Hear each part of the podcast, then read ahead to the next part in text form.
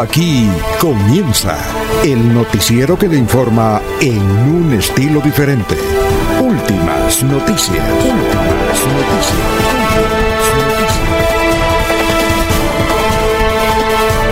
La información analizada por los expertos, sin sesgos, explicada con detalles, sin tanta carreta. Últimas noticias por Radio Melodía, también por Facebook y YouTube Radio Melodía. Director Alfonso Pineda Chaparro.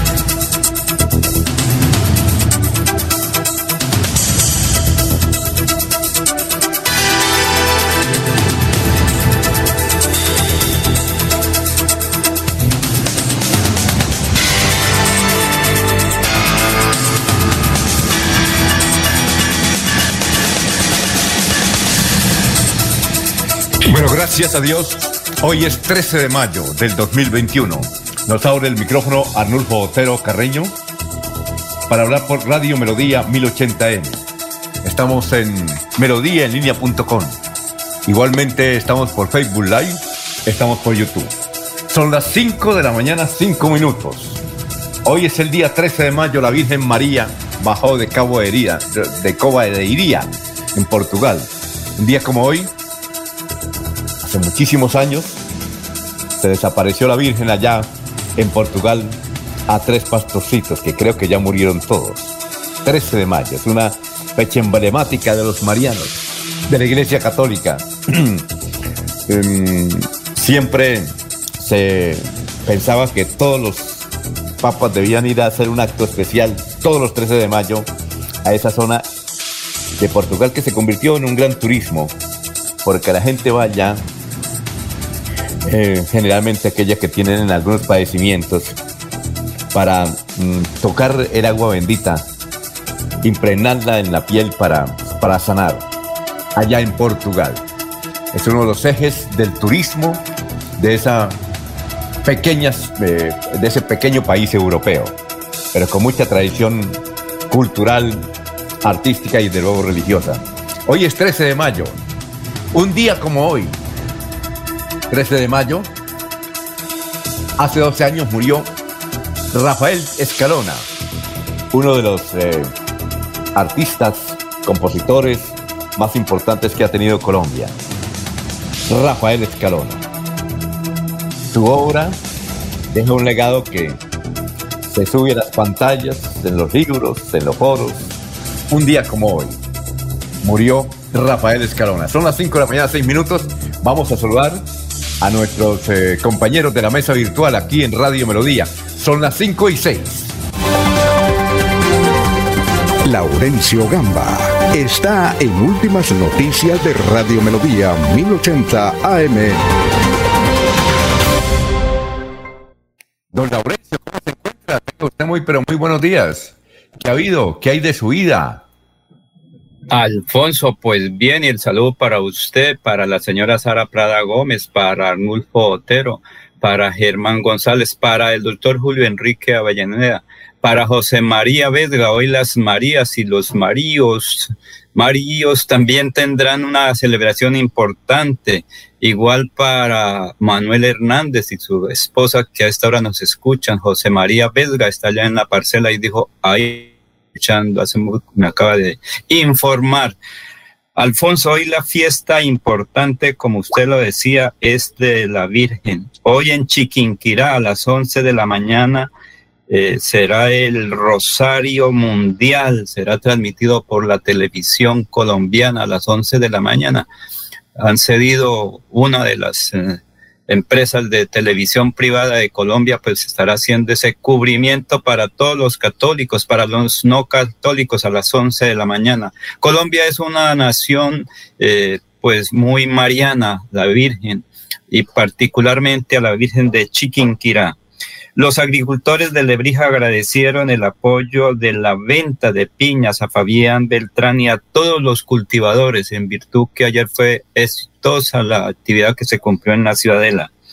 Que las vías de comunicación de Santander continúen al servicio del transporte de pasajeros, carga, alimentos y también hasta de las vacunas y de los elementos para la atención en los hospitales, en los centros y en fin, que sirvan de canal de comunicación para todo. Ayer los profesores, los integrantes de la CUT, los sindicatos y la comunidad en general marchó tranquilamente, como siempre lo han hecho en la hora de la mañana. Fue una demostración nuevamente que Bucaramanga y con el apoyo del alcalde Juan Carlos Cárdenas, con su equipo de trabajo, pues estuvo muy pendiente que no se presentara ningún incidente en la mañana. La defensora del pueblo regional Santander asegura que en este departamento no hay personas desaparecidas y que se están haciendo una serie de indagaciones por parte de la entidad para atender reclamos de la comunidad. Y el obispo de Barranca Bermeja ha dicho que está también con el pueblo trabajando por la paz de Colombia y sobre todo por lograr ese acuerdo fundamental la enfermera, atención principal ahora en la pandemia, ya fue su celebración, Alfonso y oyentes. Hoy aquí está precisamente un homenaje que le rinde a estas eh, personas, tanto enfermeros como enfermeras, y a la salud pública. Aquí está este informe.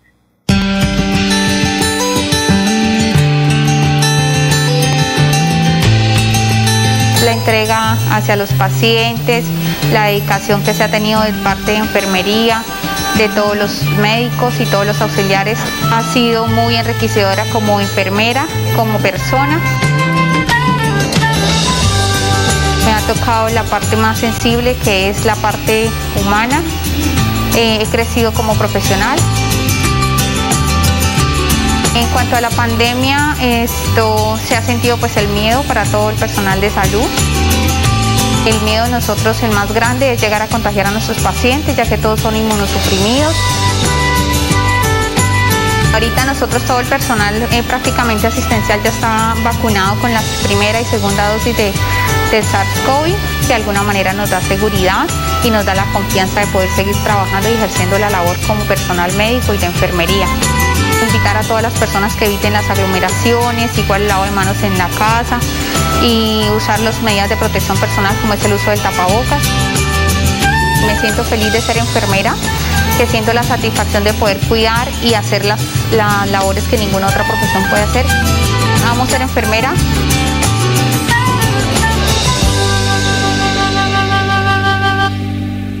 Muy bien, son las 5 de la mañana, 11 minutos. Vamos con los mensajes. Enrique Herrera, Kike Herrera dice muy buenos días. Gustavo Pinilla Gómez, muy buenos días para todos.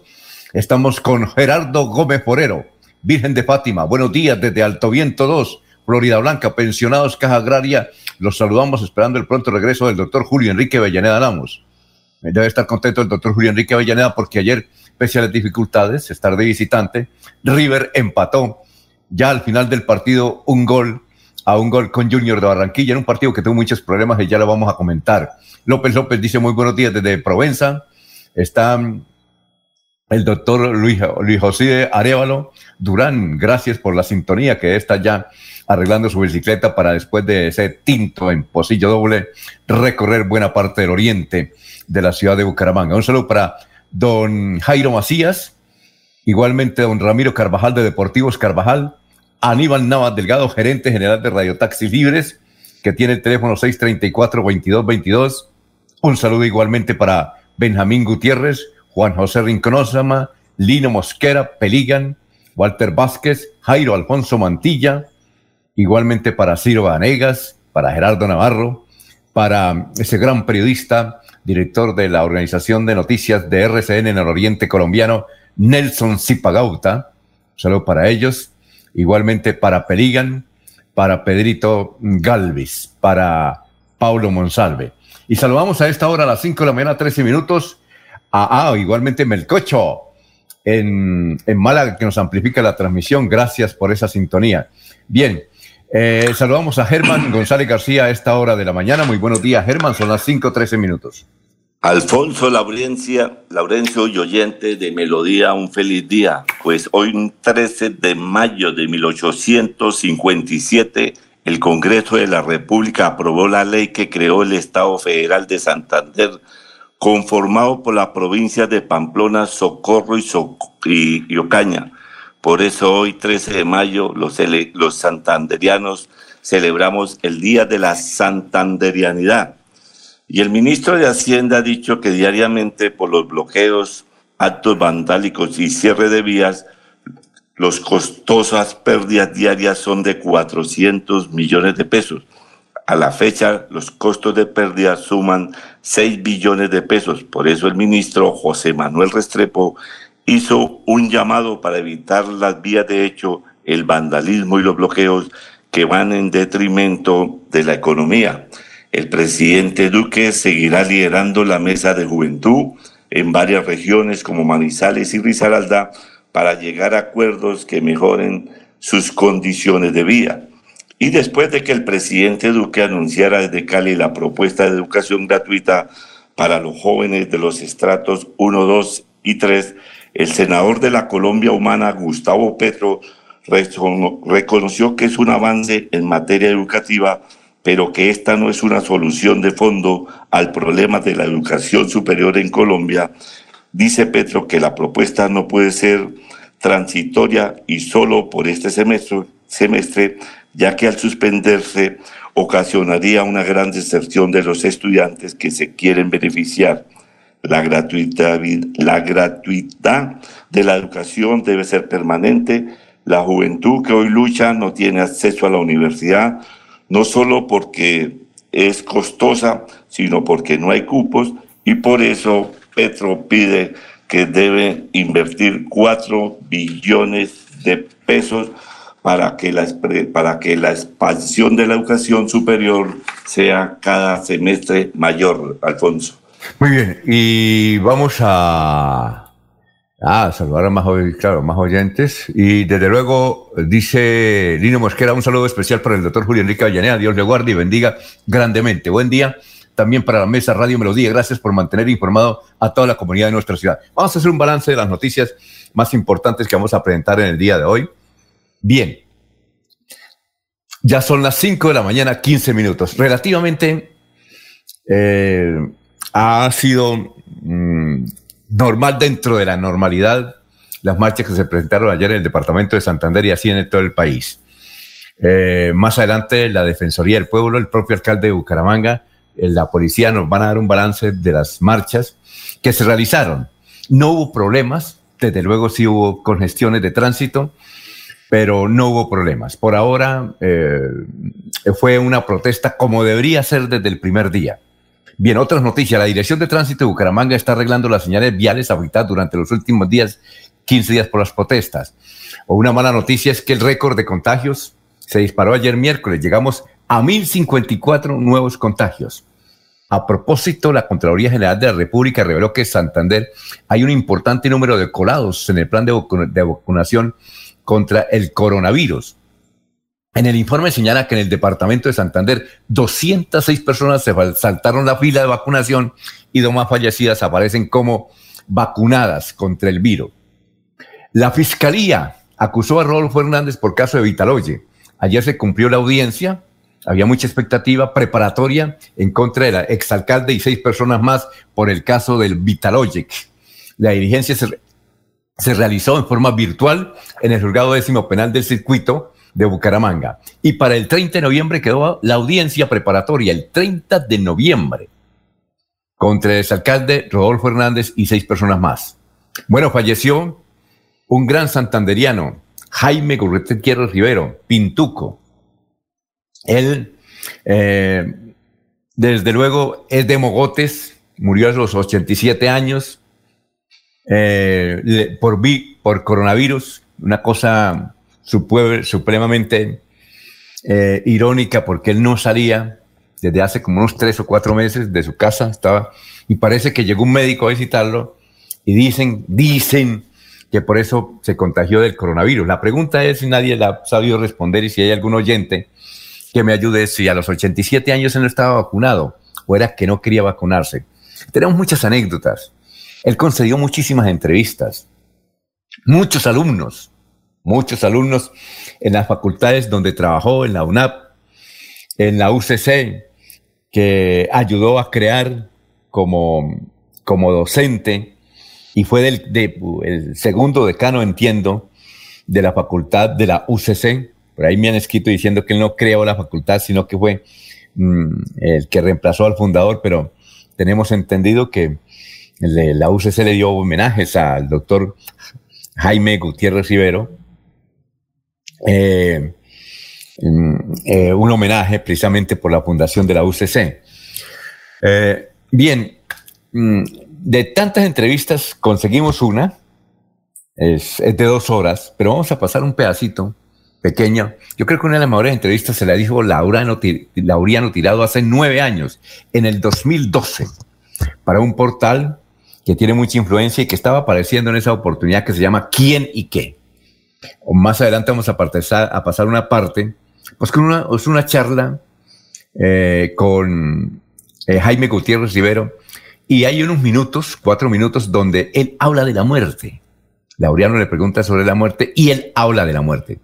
Y hay muchas anécdotas, las iremos contando en esta emisión, seguramente Germán también las tiene, pero tiene muchas anécdotas, así como las tenía en su, mm, en su momento mm, Luis Enrique Figueroa Rey. La anécdota máxima de Luis Enrique Figueroa Rey es que en Ciudadano de Valleupar llegó a la funeraria y todo el mundo estaba riendo. Y entonces dijo, y pasó varias veces ahí por la funeraria y aquí porque todo el mundo se está riendo. ¿Y, qué pasa? ¿Esto es una funeraria? Se acercó, le dijo a un joven, le dijo, o sea, joven, ¿qué dice ahí funeraria? Sí, esa es la funeraria de San Pedro. ¿Y por qué se están riendo? Entonces le explicó, dijo, es que falleció Luis Enrique Figueroa y él tiene muchas anécdotas y generalmente tiene, terminan con la risa. Es eso. Entonces, cada persona tiene una anécdota a él y eso genera risa, por eso se ríe. Bien, seguimos con el balance de las noticias. Otra motocicleta de delincuentes fue quemada en el barrio del Prado ayer en la calle 36 con carrera 36 de Bucaramanga. Eh, los dueños, según la policía, eran extranjeros, como dice Laurencio, venezolanos. También tenemos una parte de la intervención ayer ante la Organización de Estados Americanos de Alejandro Ordóñez. Dice, no nos equivoquemos, hay una furia contra la autoridad. El embajador de Colombia ante la Organización de Estados Americanos aseguró que la violencia en manifestaciones ha sido propiciada por sectores interesados en desestabilizar al país. Una partecita la vamos a, pasar más adelante de su intervención de este santanderiano en la OEA. Alcaldía Bucaramanga no prestará el estadio Alfonso López para el partido Cali contra Tolima. La ocupación UCI del 98% y los problemas de orden público entre las razones son muchas de las razones para rechazar la solicitud que hizo el Deportivo Cali. Tres candidatos finalmente a la alcaldía de Girón.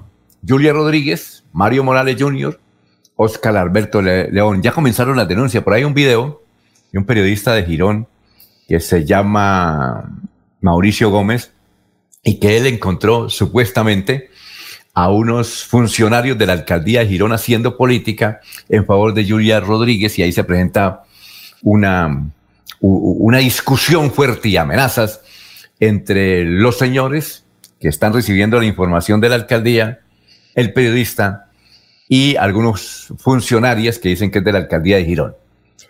Bueno, como más adelante nos comentará don Laurencio, que seguramente estuvo en la piñatón de Fabián Andrés eh, Beltrán Cadena, estudiante de las unidades tecnológicas de Santander, que a través de video logró convocar a la gente, muchísima gente. Yo creo que vamos a ver si Laurencio logró preguntarle cuántas piñas pudo vender ayer, pero las colas eran impresionantes. Son las 5.22. Bueno, a nivel nacional, a nivel nacional renunció la canciller Claudia Blum, que le fue muy mal. Le fue muy mal, presentó la carta de renuncia. Ella es la canciller, la ministra de Relaciones Exteriores, Cadeña, fue presidente del Senado en el primer gobierno de Álvaro Uribe, como en el 2002, 2003, pero le fue muy bien en Relaciones Exteriores, muy, muy, muy mal. Eh, y entonces ahora vienen las especulaciones a quién van a nombrar ministra de Relaciones Exteriores. A propósito de, las, eh, una noticia a nivel nacional, y es que ayer los ministros de Agricultura y de Hacienda, como lo decía, eh, eh, como, lo decía Germán, las pérdidas diarias son de 400 mil millones diarios. Y ya en los 15 días, según los ministros de Agricultura y de Hacienda, han se ha perdido y esto es con documentos que ellos presentaron ante los periodistas, se han perdido exactamente 6 billones. Oye, y la reforma tributaria era para conseguir 7. Imagínense, hicimos la del bobo, hicimos la del bobo. Eh, bueno, a nivel internacional, seis, eh, una noticia que poco lo ve uno en Estados Unidos. Se disparó la inflación en Estados Unidos. Mire, la noticia ayer económica de Estados Unidos fue la disparada inflación en la mejor, en la que dicen la mejor economía del mundo. La mejor economía del mundo. Son las 5 de la mañana, 24 minutos, antes de ir con nuestro historiador, papel y lápiz, don Germán eh, y Laurencio porque ya viene el historiador Carlos Augusto González a darnos a conocer las noticias de hace 50 y hace 25 años en el departamento de Santander y en Bucaramanga. Muy bien, vamos a leer mensajes de los oyentes. Alirio, Alirio nos dice, calma aquí en San Gil. Bueno, muchas gracias, la sintonía en San Gil. Eh, Juliana, ¿qué esperamos hoy? Bueno, también hay algunas movilizaciones. El asunto es que está controlado, no hubo vándalos así para denunciar nos saluda Rubén desde el municipio de Matanza. Quiero informarles a los señores de Radio Melodía, quien escucho todos los días aquí desde mi casita en Matanza, que mañana vamos a hacer un plantón. Porque resulta que están semi para mañana a las 6 de la mañana vamos a hacer un plantón en la carretera a Matanza. Resulta que están pavimentando la vía y hay un peda y está prácticamente paralizada. Y le, están, le van a pedir al gobernador de Santander que agilice los trabajos, porque el contratista dice que no le han, lleva, no le han dado, no le han pagado lo que él le corresponde.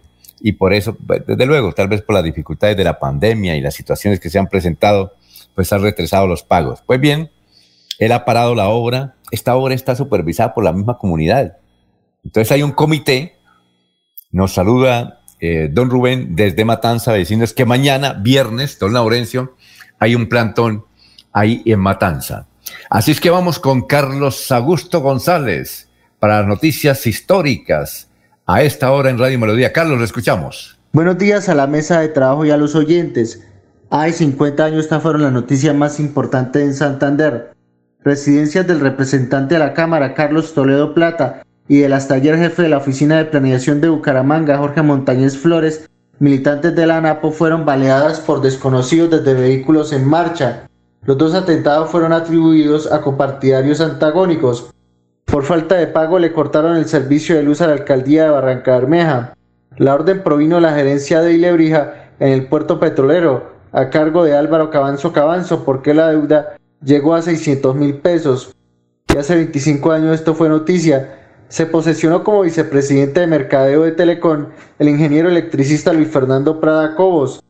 Una persona herida y daños materiales por 5 millones de pesos dejó la detonación de una granada lanzada por desconocidos al interior de una vivienda en el barrio La Joya de Bucaramanga. Siga usted, don Alfonso. Gracias, eh, don Carlos. Vamos a ver a cuál le pegó don Germán, que en su segunda ciudad, Barranca Bermeja, hay mucha noticia de esos personajes y a ver si los alcanzó a conocer pues eso hace, hace 50 años. Y don Germán estaba en corto. Germán, lo escuchamos. Pues me acuerdo de Carlos Francisco Toledo Plata, que nació en Zapatoca y estudió medicina en la Universidad de Buenos Aires. Se especializó en traumatología, donde se unió al grupo de peronistas de la izquierda llamados los Montoneros fue profesor de la Facultad de Salud de la Universidad Industrial de Santander. Carlos Toledo fue concejal de Bucaramanga, diputado y representante a la, a la Cámara por la desaparecida Alianza Nacional Popular ANAPO. En 1970 fundó la Clínica Santander, el Centro Médico Popular y en 1973 fundó el Centro de Rehabilitación Infantil San Juan Bautista para niños lisiados. Ayudó a construir 262 viviendas en el hoy conocido barrio Toledo Plata. Fue cofundador del M19. Su estape como dirigente del M19 se produjo en el año de 1979 a raíz del robo de las armas en el cantón norte de Bogotá en la mañana del 10 de agosto de 1984 fue asesinado por dos desconocidos que lo esperaban en una moto fuera de su casa. Su hijo, Carlos Francisco Toledo Flores, fue candidato a la alcaldía de Bucaramanga en el año de 2019. De Jorge Montañez Flores, que era un ingeniero civil de la UIS, fue militante del M19, aspiró a la alcaldía de Florida Blanca por el Partido Liberal. Fue acusado por los delitos de estafa en urbanización ilegal en dos proyectos que realizaron en Envigado, donde le incumplieron a 94 compradores que invirtieron 5.400 millones de pesos, pero demostró su inocencia y salió libre. De Luis Fernando Prada Cobos, era un ingeniero electricista, fue gerente de la Lotería Santander, vicepresidente de Telecom, director del Instituto Municipal y del Empleo. Jorge Cabanzo, pues, que creo que es el, generador y, constructor de esta empresa OTAC, una familia, una familia muy próspera. No tengo noticias de Oiga, Germán, Germán, creo que el doctor Cabanzo es el tío o el padre del actual secretario del Interior de Bucaramanga. Es el tío. ¿Es el tío? Ah, bueno. Sí, señor. Oiga, ¿y, el doctor Montañez vive en Medellín todavía? Creo que sí, ¿no? Él está radicado, se quedó viviendo en Medellín, sí. Un buen ingeniero, ¿para qué? Oiga, y, y Toledo Plaza, él vivía en el barrio Provenza. Él vivía en el barrio Provenza. ¿Sabe quién construyó esas, esas viviendas? ¿Usted recuerda o no? Inicialmente las viviendas de entrada del barrio Provenza las construyó Penagos Hermanos, me parece. Robledo Hermanos, me parece. Robledo. Eso, Robledo, Robledo, hermanos. Sí, sí, sí. Señor. Eh, sí, ¿y qué otra cosa iba a decir usted? No, eso, que no sé, de, no tengo más sobre la cuestión de los, el por qué no hubo el pago de la alcaldía de Barranca Bermeja a la electrificadora. De eso es lo que puedo aportar a lo que el historiador preguntaba hoy, Alfonso. Bueno, y el doctor Prada, eh, todavía está joven, trabajó en la administración de Rodolfo Hernández y a esta hora nos escucha en su posada campestre ahí cerca a Hidrosogamoso. Él vive allá y un saludo para él. Bien, y Laurencio, ¿qué nos quiere decir? Alfonso, pues que el doctor Prada es natural de Lebrija o de San Vicente, tómese como se quiera, pero de Lebrija ellos han sido dirigentes. Recuerde que uno de sus amigos, hermanos fue concejal, no sé si alcalde también de Lebrija, gran eh, dirigente. el hermano Samuel, Samuel, claro, fue alcalde.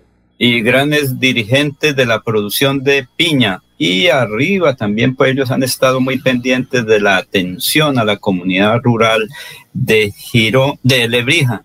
Y los Cabanzo entiendo que ellos vienen del sur de Santander. Los mayores fueron muy amigos de Jorge Agustín Seano González, eran con don Otto Ortiz Prieto, creo que eran de la misma zona, por allá cerca Albania, Santander, en el sur extremo de Santander. Y Carlos Toledo, pues con frecuencia entiendo que estaba de alguna manera muy vinculado al M19 y que en esa época también estaba muy orientado por gente del sur de Santander, Carlos Romón González, a la América Millares, Escamilla y en fin, mucha gente del sur de Santander que de alguna manera estaban con el M19, Alfonso.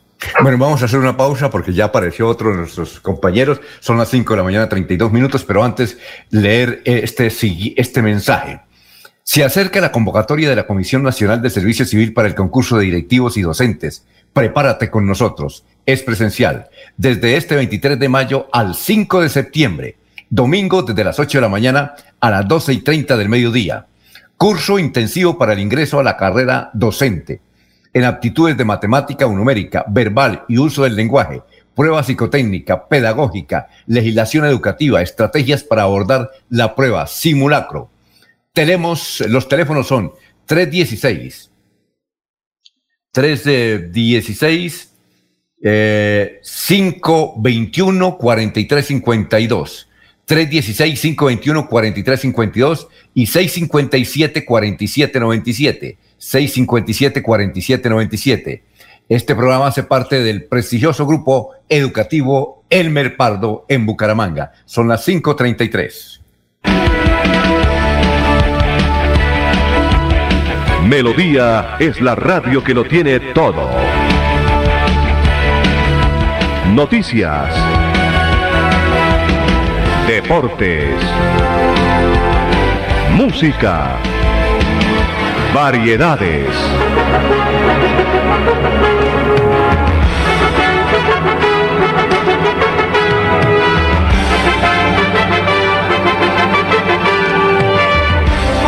Melodía La Grande. Fuimos la primera ciudad del país en reabrir diferentes sectores económicos en aras de comenzar con la recuperación de empleos y puestos de trabajo. Bucaramanga es líder nacional en reactivación económica. Así logramos, entre otras cosas, reducir el desempleo en jóvenes menores de 28 años, un indicador positivo que evidencia la recuperación para una de las poblaciones más afectadas por la pandemia. Buenas decisiones, buenos resultados. Alcaldía de Bucaramanga. Gobernar es hacer. La gente de nuestra región es amable, honesta, trabajadora, una raza pujante que siempre lleva una sonrisa en el corazón. Por ellos estamos comprometidos en cuidar el medio ambiente, en innovar, en renovar con tecnología, transmitiendo confianza en el manejo integral de residuos. Desde el corazón de Colombia, Veolia, renovando el mundo. Fui deportista de alto rendimiento y una lesión de columna me sacó de competencia. Los dolores en mi columna vertebral eran insoportables, pero la IPS Cines me ha devuelto la salud. Si sufre de la columna vertebral, la medicina biológica es la alternativa. IPS Cines en Bucaramanga. Citas 643-6868, 643-6868. Vigilados para salud. Atención. Abierta la primera convocatoria del 2021 para el subsidio de vivienda de interés social con Cajasan. Podrás tener las llaves de tu casa propia porque tú y tu familia merecen el hogar de tus sueños. Postúlate en www.cajasan.com. Vigilado Supersubsidio. Recibiste una llamada del Banco Agrario y te pidieron digitar tu cédula, usuario o clave. Cuidado, es un fraude. El Banco Agrario nunca te pedirá esta información. Si te llega a pasar, repórtalo a través de la línea nacional Contacto Banco Agrario 018 91 5000. Banco Agrario de Colombia. Vigilado Superintendencia Financiera de Colombia. Se va la noche y llega últimas noticias. Todos los días, desde las 5 de la mañana, empezar el día bien informado y con entusiasmo.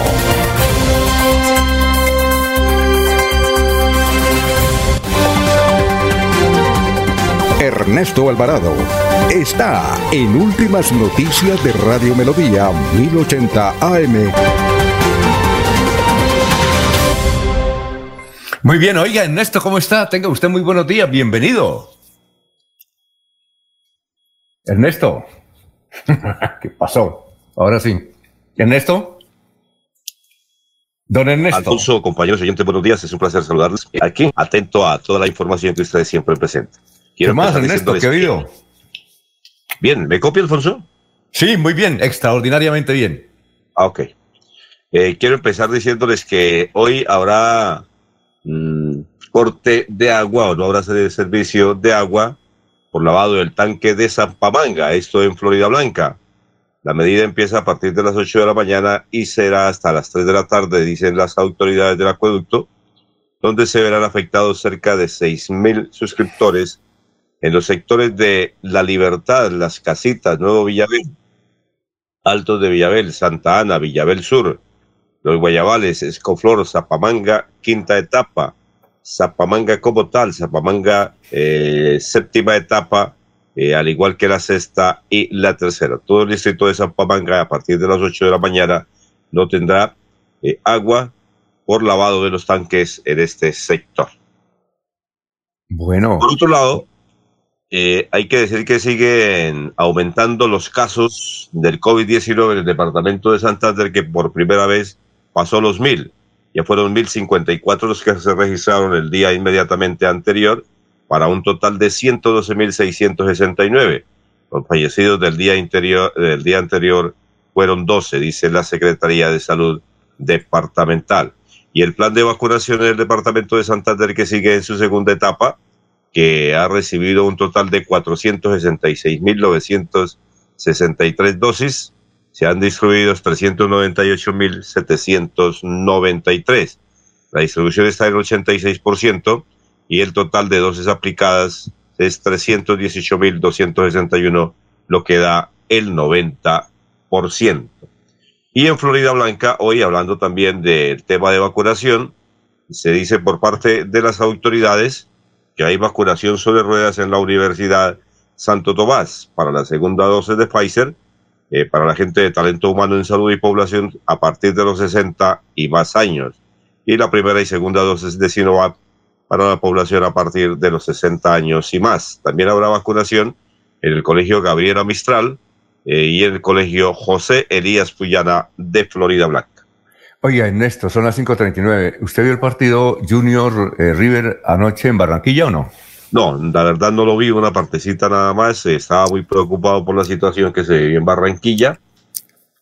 Eh, el equipo visitante y sus técnicos manifestaron en una rueda de prensa que los hicieron jugar, porque no era la otra la causa, que realmente las condiciones no estaban dadas para el partido, pero que los hicieron jugar y que ellos pues atendieron la solicitud, pero que fue terrorífico lo que se vivió no solamente en el estadio, sino también en el sitio de concentración y la tensión que tuvieron los familiares de los jugadores en ese país. Sí, porque en varias oportunidades, le cuento, yo vi el partido, tuvieron que parar por, pues, para hidratarse y también porque los jugadores y el árbitro comenzaron a llorar debido a la acción de los gases lacrimógenos que alcanzara, alcanzaban una parte del estadio alterno, el, Romario Martínez. Ellos no jugaron en el Metropolitano, sino en el Romario Martínez, que además está se ve espectacular.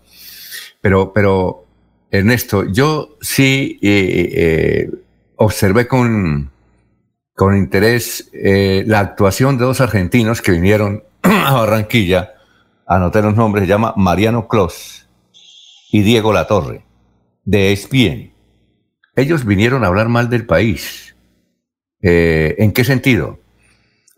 Como a veces los argentinos fuera del país hablan. Ellos pueden ser muy inteligentes, tener toda la audiencia en Argentina, pero no le cuentan la verdad al país. Ellos se pusieron a criticar a la policía critique y critique a la policía, sin, sin siquiera mirar lo que estaba ocurriendo, era dándole, dándole madera a la, policía, diciendo que la policía atropellaba, que insultaba, que humillaba al colombiano. Pero hay que indicarle al país quiénes son ellos. Ellos son, desde luego, mm, son muy influyentes, tienen mucha sintonía en Argentina, pero ellos fueron los que, eh, como decimos nosotros los santanderianos, mamaron del presupuesto de los Kinners. Ellos tenían sus sueldos mensuales que eran millones y millones. Son varios, son como un, grupo de como de 30 periodistas deportivos y no deportivos que apoyan a la señora Kirchner. Y hablar de la señora Kirchner y esa familia es hablar de los de, de Venezuela, de los señores Chávez. Son muy aliados. Y entonces están respirando por la herida ellos defienden al gobierno actualmente de Alberto Fernández, que es otro chavista que está ahí en la Argentina. Pero no le dicen la verdad a la gente entonces. Eh, vinieron a posar de impolutos, a hablar más. Yo pensé que ellos en esto transmitían allá sentados, como lo hacen aquí otros colegas desde sus estudios. No, ellos vinieron a Barranquilla, pero comenzaron, inclusive usted puede bajar la transmisión y escucharla, las porquerías que hablaban este señor Mariano Clos no sé si tendrá señora, si tendrá mamá, eh, pero, y, no sé por qué tiene, y no sé por qué tiene tanta audiencia en Argentina. Esa es por eso, lo que hay que, hay que decirle a la, gente la verdad. Estos son chavistas que mamaron como Maradona y como otros eh, señores eh, ilustrados, entre comillas, de por, comentaristas del presupuesto del Estado de Argentina. ¿Qué iba a decir, don Ernesto? Es que eso es lo que le da realmente la, sintonía, ese lenguaje. Eh, porque a la gente le gusta el borbo, le gusta todo este tipo de situaciones que le estén contando como tal. Eh, realmente es un periodismo no, no, no compartimos, pero ellos lo hacen así. ¿Y por qué la culpa de la policía? Cuando la policía realmente y las autoridades fueron los que trabajaron intensamente para que se pudiera realizar el partido. es ahí donde no encuentra uno. Si no es por la policía, ese partido no se puede realizar. Ahora, eh, para mí me parece que las autoridades del fútbol se equivocaron habiendo programado ese partido el día inmediatamente anterior. Tenía que haberlo suspendido por encima de lo que fuera. Si se dice que está por encima la salud, la vida de todos, no podría ser un partido de fútbol a pesar de que les guste tanto. Y, por ejemplo, por eso es que el gobierno colombiano quiere hacer la Copa América, ¿no? Para más o menos cambiar un poquito la imagen, ¿no? Y otros dicen que no, no se debía realizar. Sí, algunos dicen que se debería realizar y otros dicen que no, porque si se presentan este tipo de desmanes, sí sería peor para el país. Oye, Ernesto, pero entonces ellos sí acompañan a los, a los equipos, ellos van. Yo pensé que lo hacían desde el cómodo sitio de sus estudios o sus escritorios en la casa, ¿no? Ellos. Algunos eh, viajan, ¿no? De ellos tienen prioridades y entonces viajan. No se pueden hacer otras opciones. Por lo menos la gente de Win eh, no va a los estadios en Colombia. Mm. Alfonso. Sí, cuénteme, Germán. Pero, pero hoy en ese mismo escenario juega América de Cali con Atlético Mineiros por el grupo H de la Copa Libertadores de América. Y recuerda que América había pedido permiso para jugar en Bucaramanga, que iba a jugar los tres partidos. Hoy veo con asombro que el alcalde dice que no prestará el estadio Alfonso López, pero yo sé que el dueño, el que da permiso en el estadio Alfonso López, es el departamento de Santander, porque es el que lo maneja, el Inder Santander, el que maneja el estadio Alfonso López. Ah, ya. Sí, Germán, usted tiene razón, el estadio es resorte de la gobernación del departamento. Pero, pero las autoridades tengo entendido que ahí de alguna manera sí se pusieron de acuerdo en ese tema de que no se realizara el partido del América aquí en el estadio Alfonso López, ya se le ha prestado para el primer compromiso, entonces él prestó para este, ni se prestó el escenario para el Deportivo Cali, que había pedido que se pudiera realizar el compromiso del fútbol colombiano por la liga contra el Deportes Tolima, para seguir con el fútbol colombiano. Me parece que en eso aceptaron las autoridades. Ahí no tiene nada que ver la alcaldía en lo que tiene que ver el escenario, pero sí en cuanto al orden público. Creo que se pusieron de acuerdo por primera vez en algo. Bueno, Vamos a una pausa, son las 5 de la mañana, 45 minutos. Estamos saludando al docente Abelardo Correa, que a esta hora nos escucha. Gracias por la sintonía. Igualmente a Sandra Archila. Buenos días, Dios los bendiga. Desde San Andrés, Santander, dice don Leonardo Jerez, la evolución de recursos a envías por parte del Fondo de Adaptación habría dejado distanciada la atención a los puntos críticos de la vía, atendiendo a que estos recursos no quedaron incluidos en el COMPES, donde se destinaron 230 mil millones de pesos para la pavimentación de la vía. Ojo, roirenses, la vía es un propósito común, no perdamos de vista este proceso, dice Leonardo Jerez. Paula Morales, buenos días. Desde Piedecuesta, orgullosa de mis colombianos, berracos, con dolor de patria, así debemos ser. Dailan Rospi, estos periodistas son despreciables. Aquí solo los caca no los escuchan. Aquí solo los cacas no los escuchan muy bien. Claro que en Argentina estos, estos periodistas, a pesar de su tinte tan chavista, pues ellos son chavistas porque están recibiendo billete de los chavistas, que son los que dominan ahora en Argentina. Cuando estaba el anterior presidente sí les tocó un poquito fuerte y lo criticaban cada rato. Ahora alaban al señor Alberto Fernández, que a propósito está en Europa y ayer se entrevistó con el Papa. Son las 5:47 minutos. La última noticia a nivel nacional es que por fin renunció Claudia Blum, uno de las ministras más criticados del gobierno de Duque. 5:47. Fuimos la primera ciudad del país en reabrir los centros comerciales para reactivar el comercio y comenzar con la recuperación de puestos de trabajo a través de la generación de más empleos. Bucaramanga es líder nacional en reactivación económica. Así logramos mejores niveles de recuperación para seguir construyendo una ciudad de oportunidades para todos. Buenas decisiones, buenos resultados. Alcaldía de Bucaramanga. Gobernar es hacer. Cuando pagas tus impuestos en Financiera como Ultrasan, ganas por partida doble. ¿Doble? ¡Claro! Estás al día con tus impuestos y tienes la posibilidad de ganarte uno de los grandes premios que tenemos para ti. Participar es muy fácil. Ven ya a Financiera como Ultrasan y paga tus impuestos. Tú puedes ser el próximo ganador. queremos que disfrutes de un servicio de energía confiable y de calidad. Por eso trabajamos en el mantenimiento de la infraestructura eléctrica, para que estés informado oportunamente de las fechas y horarios de las suspensiones del servicio de energía. Síguenos en nuestras redes sociales arroba esa grupo EPM o consulta toda la información en www.esa.com.co. ESA Grupo EPM, Vigilado Superservicios. En el Banco Agrario te ayudamos a evitar ser víctima del fraude. Nunca te solicitaremos tu información financiera por teléfono, correo electrónico o mensaje de texto. Y te recomendamos cambiar tus contraseñas periódicamente y no compartirlas con nadie. Cualquier incidente, repórtalo a través de la línea nacional Contacto Banco Agrario 018 91 5000. Banco Agrario de Colombia. Vigilado Superintendencia Financiera de Colombia. Se va la noche y llega últimas noticias. Todos los días, desde las 5 de la mañana, empezar el día bien informado y con entusiasmo.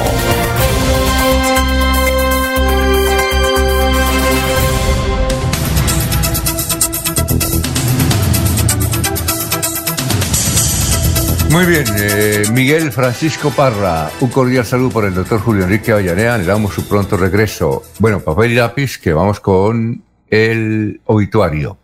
En San Pedro están eh, Gerardo Lozada Morocho, Óscar Giovanni Suárez Cepeda, José Fernando Líbano Alarcón, misas presentes, Rubén Darío Carvajal, el C dirigente cívico, que yo creo que usted lo conoció, ¿no? Eh, Ernesto, a Rubén Darío Carvajal Torres, que andaba siempre con Iván Moreno, ¿recuerda usted? Claro, lo recuerdo a...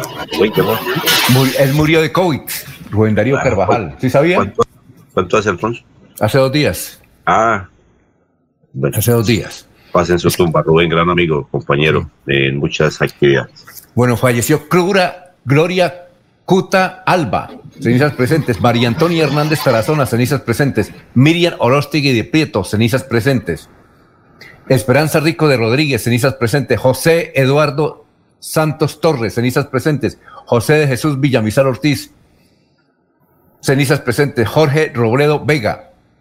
Y murió Álvaro Jaime Yáñez. Queremos enviar uno de los hermanos mayores de Jairo Jaime Yáñez. Estamos enviándole Jairo un saludo de condolencia Alvarito Jaime Yáñez eh, no murió por COVID, él murió por complicaciones cardíacas, él vivía cerca ahí al, barrio San Pío, digo, al Parque San Pío, junto a McDonald's. Álvaro Jaime Yáñez. Así es que un saludo muy especial de condolencia, Jairito, por la muerte de su hermano, que lo están velando en la sala San Ignacio. Eh, va a ser llevado a Jardines La Colina por confirmar la ceremonia pero nuestro saludo para todos, para Álvaro, para Manuel, para todos los hermanos Jaimes Yáñez por el fallecimiento de Álvaro. ¿Conocían a Álvaro o no? Laurencio. Alfonso, creo que era el que iba mucho a la gobernación de Santander. No, ese no, ese no, ese es el pensionado del acueducto, ese es otro. Ah, sí, por ahí sí, alguna vez con eh, ese, sí. ese Manuel habla más que nosotros. Sí, ese sí. el hermano mayor. Sí, uno de los sí, eh, Manuel no es tan mayor, el, que uno de los mayores precisamente fue el que murió Alvarito. Sí. Bueno, eh, Ernesto lo conocía o Germán lo conocía a Álvaro. Sí, yo lo conocí. Entonces, mis condolencias para Jairo y para Miguel Jaime Ñáñez. Él venía. Ah, Miguel, sí. Él tenía unas muchas complicaciones. Fue un hombre que que tenía una serie de negocios en la ciudad de Bucaramanga, era exitoso en sus negocios, pero descansó, venía muy enfermito. Bueno, esto eh, también, también que eh, usted conocía a Pintuco, ¿no? Claro, ¿quién no conoció a Pintuco? Pintuco era un hombre muy, muy célere, muy coloquial era interesante hablar con, con Pintuco, el hombre de Mogotes. Él era, eh, él era, tenía muchas anécdotas. Yo recuerdo una, en una entrevista que nos conseguí hace mucho tiempo, que él recién graduado de la universidad puso una oficina, pues para ganar sueldo de abogado mientras le salían algunos nombramientos. Eh, y la oficina puso un letrero. Aquí atiendo a toda clase de público, menos a pobres y a familiares. Y creo que también conservaba el, aviso, era muy coloquial. Eh, y él fue eh, diplomático o, funcionario del gobierno colombiano en Nueva York gracias a su hermano, ¿no? Que lo nombró en Nueva York. Sí. Jaime Gutiérrez estuvo en Nueva York, él fue jurídico, fue eh, secretario jurídico de la gobernación, decano de la Facultad de, Derecho de la UCC, también dictaba clases en la UNA. Sus sobrinos o sus nietos es magistrados en, la parte administrativa actualmente. Eh, integró un prestigioso grupo de estudios llamado Grupo de Soto, el cual pertenecían Alfonso Gómez Gómez, Domingo Arenas Serrano, Ciro López Mendoza, el Monseñor Jesús Quirós, Gustavo Galvis Arenas, Eduardo Pilioneta. Pues tuvo también oficina de abogado con el exministro de Justicia José Manuel Arias Carrizosa y con Armando Sarmiento Mantilla, quien era el vicefiscal con el, en el mandato de, de Valdivieso. Era un tipo muy jocoso, él vivió en Nueva York, donde representaba a la Contraloría General de, la Nación en los organismos gubernamentales de Colombia, tenía establecidos en, la capital del mundo. Era, era una persona de gran admiración y sus ejecutorias lo lograron distinguir como profesional sobresaliente. Era muy consultado en la parte penal porque, como usted decía, decía tenía respuestas muy sencillas. Yo me acuerdo un día que le dije, le dije, le dije, Pintuco, ¿qué hago con la hija? Dijo, pues mándela para Bogotá a estudiar, deje de ser paternalista, que lo máximo que le puede pasar es que se la preñen, pero suéltela. Entonces, esos eran los anécdotas que tenía Jaime Gutiérrez, que Dios lo tenga en, en la gloria a Pintuco. Muy bien, eh, eh, otra de las... No sé si ustedes lo enseñaron, ¿sabe quién se nos adelantó en el camino? ¿Quién? Eh, Domingo Ardila Marín. ¿El, que trabaja en Lemas? No, él estuvo algún tiempo en RCN, el odontólogo, eh, trabajaba en el municipio de Girón, vinculado con los medios de comunicación, especialmente yo lo conocí en RCN, eh, ahí hacía voz comercial en las transmisiones deportivas. Se nos ha adelantado Domingo. Pero, pero, pero no era como, no era tan viejo Domingo Ardila, ¿no? Mm, no, no recuerdo la edad de Domingo Ardila, pero ¿Ah, él era, él era odontólogo? Sí, él era odontólogo. Eh, tenía su consultorio en Girón. Eh, infortunadamente se nos ha adelantado en el camino. Sí, me suena. ¿Y Domingo Ardila murió de COVID? No, no supe la causa, Alfonso, realmente. Ah, ya. Pero se nos, se nos adelantó también Domingo Ardila, eh, muy conocido en algunos sectores de la radio en el departamento de Santander. Para su señora y su hijo y sus familiares falla también nuestra fuerza para que hay seguir adelante. Bueno, y exacto. Y la vida de, de, Pintuco era interesante porque nosotros hablábamos mucho con él, tomaba mucho tinto ahí en la triada y en, en la quinta. Y él decía que, mm, yo le decía, ¿usted es ateo? Dijo, más o menos, yo soy escéptico, soy agnóstico. Eh, pero él tenía una, él había estudiado una ciencia eh, que tiene que ver con los santos, de la cual también es eh, muy asiduo eh, investigador el doctor Julio Enrique Avellaneda.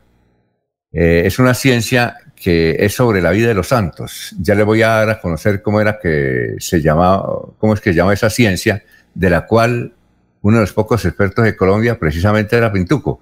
Era agnóstico, es decir, no, no iba a misa, no, no, no creía mucho en Dios. Él era, a ver, que era agiógrafo. Agiógrafo es la ciencia que estudia la vida de los santos. Él se la sabía, a pesar de su escepticismo por, por la religión y por Dios. Bueno, esa es una de las anécdotas. Vamos a, seguir dando a conocer las anécdotas de, eh, de Pintuco. A él le gustaba que le dijeran Pintuco Dije, a mí me agrada que me, que me digan Pintuco. Vamos a seguir con, los, con el obituario. Bueno, en San Pedro están José Neptalí Helve Sánchez y Cecilia Muñoz de Sanabria. En Los Olivos, en Los Olivos, Teofilde Pereira de Bravo, José de las Nieves Liscano Capacho, Alberto Vera Salazar, Manuel Silva Villamizar. Vamos a hacer una pausa, pero antes eh, vamos a leer los comentarios de nuestros oyentes. Eh, eh, Reinaldo nos escribe desde Campo Hermoso. Bueno, ¿y para hoy qué? No, hoy también hay algunas manifestaciones, algunas eh, expresiones por parte del sindicato, que entiendo que educadores, y de la Central Unitaria de Trabajadores CUT, en la ciudad de Bucaramanga. Pero lo más activo fue en el día de ayer.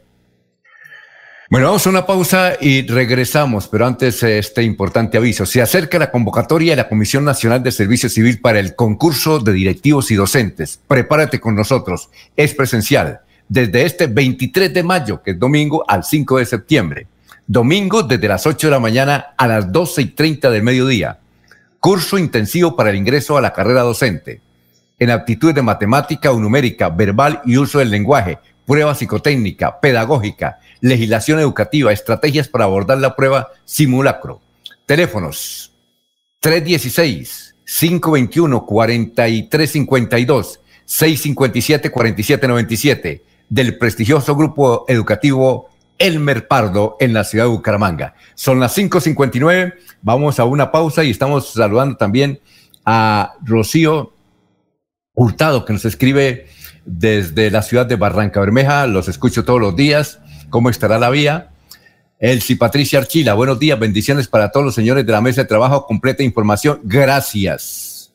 Miguel Francisco Parra R, un cordial saludo para el doctor Julio Enrique Avellaneda, anhelamos su pronto regreso. Son las seis de la mañana, estamos en Radio Melodía. Aquí Bucaramanga, la bella capital de Santander. Transmite Radio Melodía, Estación Colombiana, HJMH, 1080 kilociclos, 10.000 vatios de potencia en antena, para todo el oriente colombiano. Cadena Melodía, la radio líder de Colombia.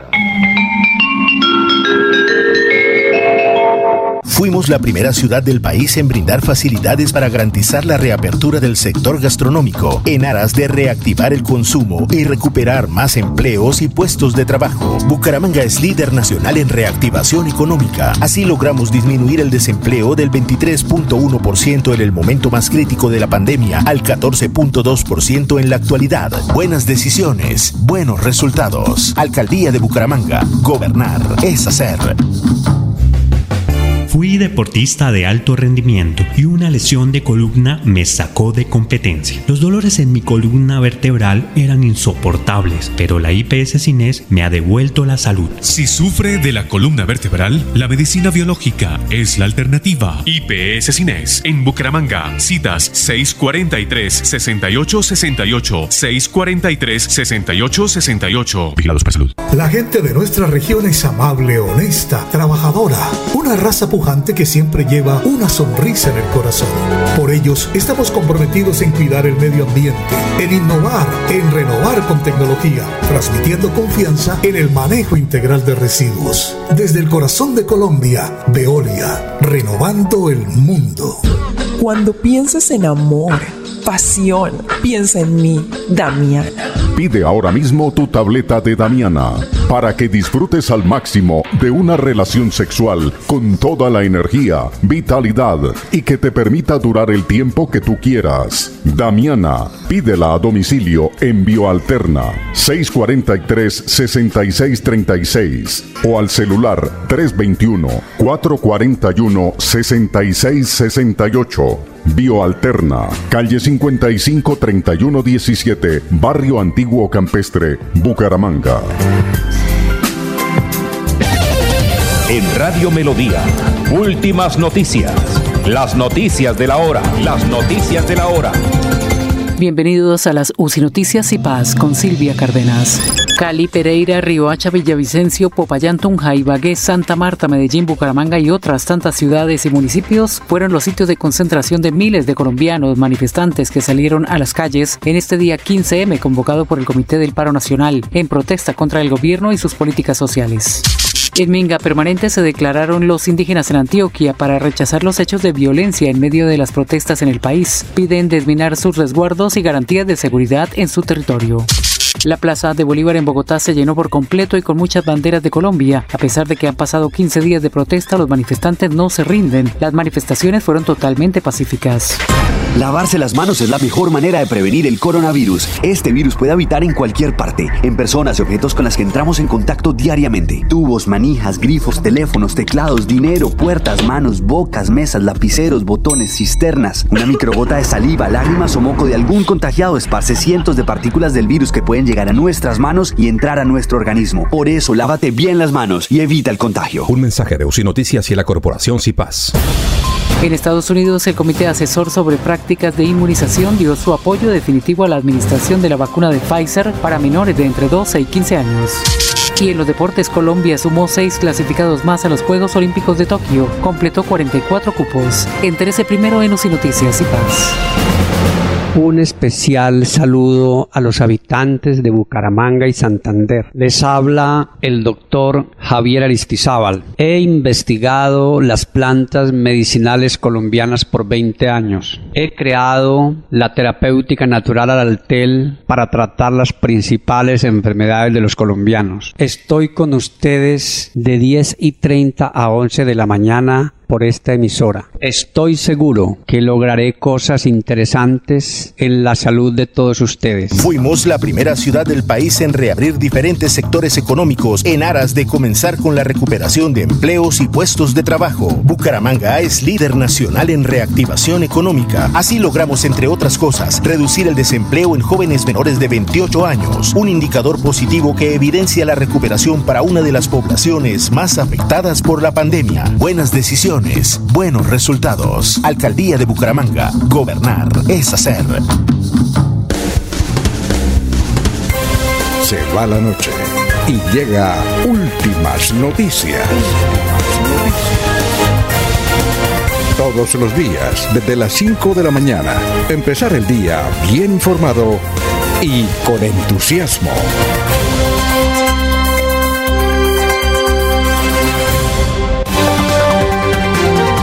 Alfonso Pineda Chaparro. Está en Últimas Noticias de Radio Melodía 1080 AM. Nos escribe Rodrigo desde Bogotá. Dice, esos, periodistas argentinos son famosos porque dicen la verdad. Por eso vinieron aquí a Barranquilla y vieron cómo la policía eh, atropella en forma brutal a la gente y los periodistas como ustedes no dicen nada y ellos tienen el valor civil de decirlo. No es que sean chavistas, no mientan. Copaso EMAP dice buenos días, señores desde la cumbre, reportando sintonía. Dios los bendiga grandemente. Vamos con Ernesto, más noticias. Son las seis de la mañana, seis minutos. Ernesto, lo escuchamos. Alfonso, la ciudadanía de Florida Blanca, pero básicamente los conductores le están pidiendo a la dirección de tránsito de esta localidad o a quien corresponda que por favor se arreglen los semáforos de la Plaza Colmena, que ya llevan muchos tiempos dañados.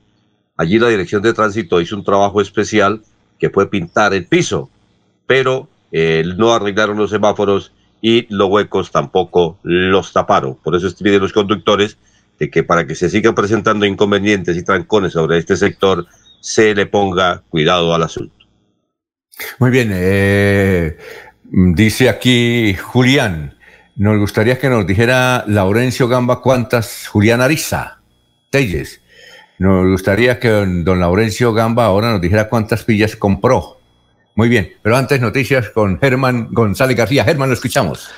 Pues hoy jueves 13 de mayo se programó una marcha que partirá desde el centro comercial Parque Caracolí hacia las 2 de la tarde.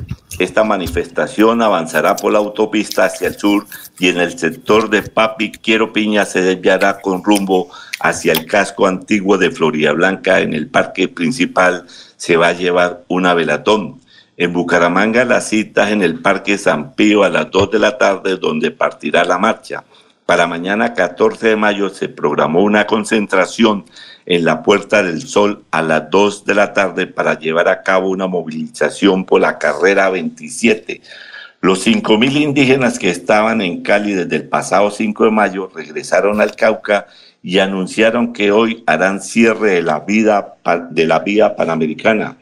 Durante estos 15 días de paro nacional en Colombia, Bucaramanga ha registrado en total 28 personas heridas por el SMAI la policía, 70 detenciones arbitrarias en el área metropolitana Lebrija y San Gil y 8 vulneraciones a la labor de los derechos humanos, esto según la veeduría Equipos Jurídicos del Pueblo.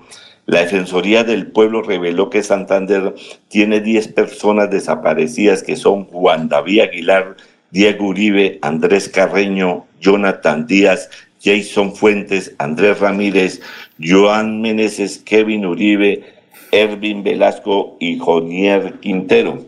Y la canciller Claudia Blum presentó ayer miércoles 12 de mayo su carta de renuncia al presidente Iván Duque. Desde la semana pasada se venía rumorando sobre la renuncia de la canciller. Claudia Blum se había posesionado como ministra de Relaciones Exteriores el 11 de noviembre del 2019. En su reemplazo fue encargada temporalmente Adriana Mejía. Se dice que el presidente, el presidente Duque prepara nuevos cambios en su gabinete, Alfonso. Muy bien, eh, Adrián nos dice sobre eso, sobre la renuncia de la canciller que podría ser el canciller que está aspirando Simón Gaviria, el hijo de César Gaviria. El periódico El Frente nos envía aquí los principales titulares. En su edición impresa dice, atacaron en Buga 15 tractomulas cargadas con medicamentos COVID. Tiene una serie de anuncios eh, funerales. Pero también está este título. Eventual condena acabaría con la aspiración de Rodolfo Hernández a la presidencia. Don Laurencio, lo escuchamos. Alfonso Cutses, pensionados y comunidad cumplieron ayer con una movilización pacífica, dicho Ligia Mateos, porque además contó con el apoyo luego de una reunión importante entre los dirigentes del paro y el alcalde de Bucaramanga, que puso sus gestores de paz a trabajar ayer. Y hubo el acompañamiento con la gente que en la mañana salió, particularmente maestros porque al que no quiere caldo se le dan dos tazas, Alfonso. Es que la gente critica mucho a Bucaramanga y dicen cosas, pero mire, el comportamiento de los que salen a marchar en la mañana es ejemplar a nivel nacional y mundial. En la tarde entiendo que hubo otras eh, marchas, pero se presentan algunas dificultades hacia el norte de Bucaramanga, pero ya en la tarde y en la noche. La situación es muy buena cuando marchan con tranquilidad y en paz. Y para los señores eh, periodistas de Argentina, ellos están doblemente vacunados, vacunados contra la pobreza y vacunados contra el COVID. Entonces a ellos no les duele nada, por eso pueden expresar lo que quieren. Pero escuchemos qué dice Ligia Mateo, dirigente sindicalista, sobre las marchas de ayer. Eh, buenos días. Pues nuevamente la, la sociedad salió a pronunciarse frente a eh, las inclemencias que vive nuestra sociedad, al maltrato que este gobierno nos ha pretendido dar, la inequidad que existe y el maltrato, ir a pronunciarnos y a exigirle a este gobierno que se ocupe de verdad de brindar eh, un bienestar para todos, rechazando obviamente eh, la reforma tributaria que todavía el gobierno sigue insistiendo, no sabemos el texto final cómo irá a quedar, rechazando la reforma a la salud del proyecto de ley 010, que es acabar completamente con lo poco que queda de la salud pública, eh, privatizar y entregarle eh, esto a los negociantes de la salud pública, como la de la educación en casa y ser reemplazado dictada por bachilleres. Eso atenta directamente contra la calidad de la educación.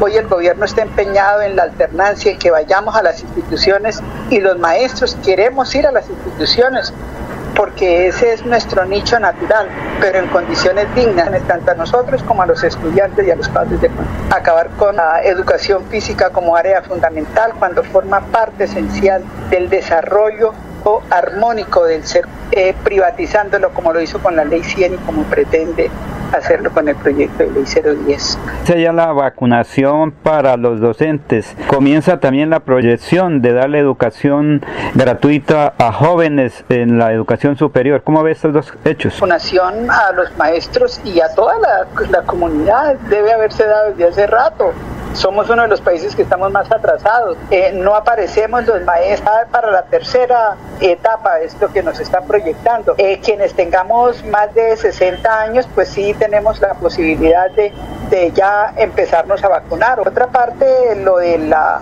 para las estudiantes del estrato 1, 2 y 3, me parece que es justo. Esto es una deuda que el Estado tiene con la juventud que tiene menos posibilidades, ojalá se haga realidad, porque eso es una deuda precisamente con los jóvenes. Hoy se presenta toda esa descomposición social que se da precisamente en gran parte es por la falta de atención y las posibilidades de trabajo que puedan, que puedan dar. Marchas nuestras siempre se han caracterizado por eso, de la paz, de la convivencia, que el presidente se siente a negociar, a concretar, a concertar los colombianos. Esa es nuestra principal petición. El, alcalde de Bucaramanga, con quien, con quien tuvimos la oportunidad de hablar antes de ayer, se mostró muy asequible a, tratar la problemática, pues hay alguna que se sale de las manos de él, prometió eh, participar en lo que estuviera a su alcance. Efectivamente vimos una fuerza pública respetuosa, una fuerza pública, y aspiramos a que eso siga, todas las protestas tengan ese mismo trato muy amable, señor Elia, por estar aquí en Radio Melodía. A usted, muchas gracias. Muchas gracias por mantener informada a toda la comunidad de lo que está pasando. Muchas gracias. 6 y 14 minutos. Y a propósito, doña Ligia mencionaba a Juan Carlos Cárdenas. Vamos a presentar al doctor Juan Carlos Cárdenas, que anoche ya, eh, casi a terminar el día, dio a conocer un balance junto con el comandante de la policía, porque la gente está preguntando, bueno, ayer qué hubo, pues relativamente no hubo así... Mm, hechos que destacar negativamente, sino hechos que alabar por parte de la ciudadanía y por parte de las autoridades. Vamos a escuchar al doctor Juan Carlos Cárdenas que hace este el balance de lo que ocurrió ayer en el área metro, perdón, en la ciudad de Bucaramanga. Quiero informarles a todos los bumangueses que en el día de hoy hemos hecho un acompañamiento con la Policía Metropolitana de Bucaramanga, con el Ejército Nacional, con todo el Ministerio Público, la Defensoría del Pueblo, acompañando estas marchas pacíficas como se ha evidenciado en el día de hoy. Un acompañamiento a la protección de los derechos de todos los ciudadanos. Derecho a la protesta, pero también el derecho a la propiedad de cada uno de los que hoy habitan la ciudad de Bucaramanga. Y decirles que Bucaramanga es territorio de paz. Lo hemos demostrado claramente en los últimos ocho días donde no hemos registrado ninguna lesión personal, no hemos tenido ningún acto vandálico. Y ese es el camino, el camino del diálogo, el camino donde realmente podamos garantizar los derechos de todos. Vamos a seguir trabajando de manera institucional, coordinado con el Ministerio Público, con la Policía Metropolitana y con el Ejército para garantizar estos derechos de todos. Muy buenas noches.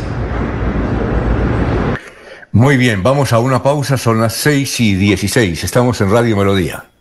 Fuimos la primera ciudad del país en poner en funcionamiento el aeropuerto local, en aras de reactivar la economía al conectarnos con diferentes rincones del mundo. Bucaramanga es líder nacional en reactivación económica. Así logramos ser los únicos entre las principales ciudades de Colombia en reducir el desempleo del 14.5% al 14.2%, según cifras del DANE. Buenas decisiones, buenos resultados. Alcaldía de Bucaramanga. Gobernar es hacer. En Financiera como Ultrasan nos preocupamos por ti. Queremos verte de nuevo y compartir contigo millones de experiencias. Por eso, te invitamos a quedarte en casa.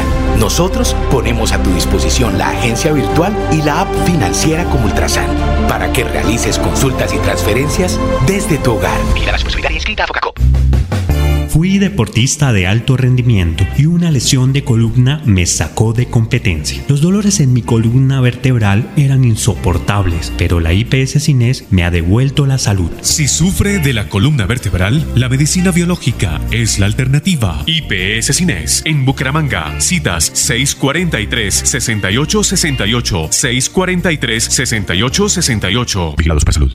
Recibiste una llamada del Banco Agrario y te pidieron digitar tu cédula, usuario, Cuidado, es un fraude. El Banco Agrario nunca te pedirá esta información. Si te llega a pasar, repórtalo a través de la línea nacional Contacto Banco Agrario 018 5000 Banco Agrario de Colombia. Vigilado Superintendencia Financiera de Colombia. Fuimos la primera ciudad del país en reabrir los centros comerciales para reactivar el comercio y comenzar con la recuperación de puestos de trabajo a través de la generación de más empleos. Bucaramanga es líder nacional en reactivación económica. Así logramos mejores niveles de recuperación para seguir construyendo una ciudad de oportunidades para todos. Buenas decisiones, buenos resultados. Alcaldía de Bucaramanga. Gobernar es hacer.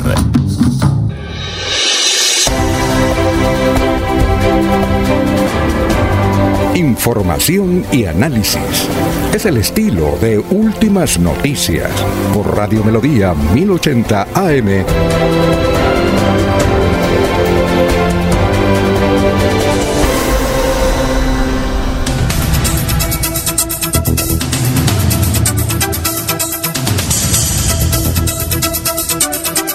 Bueno,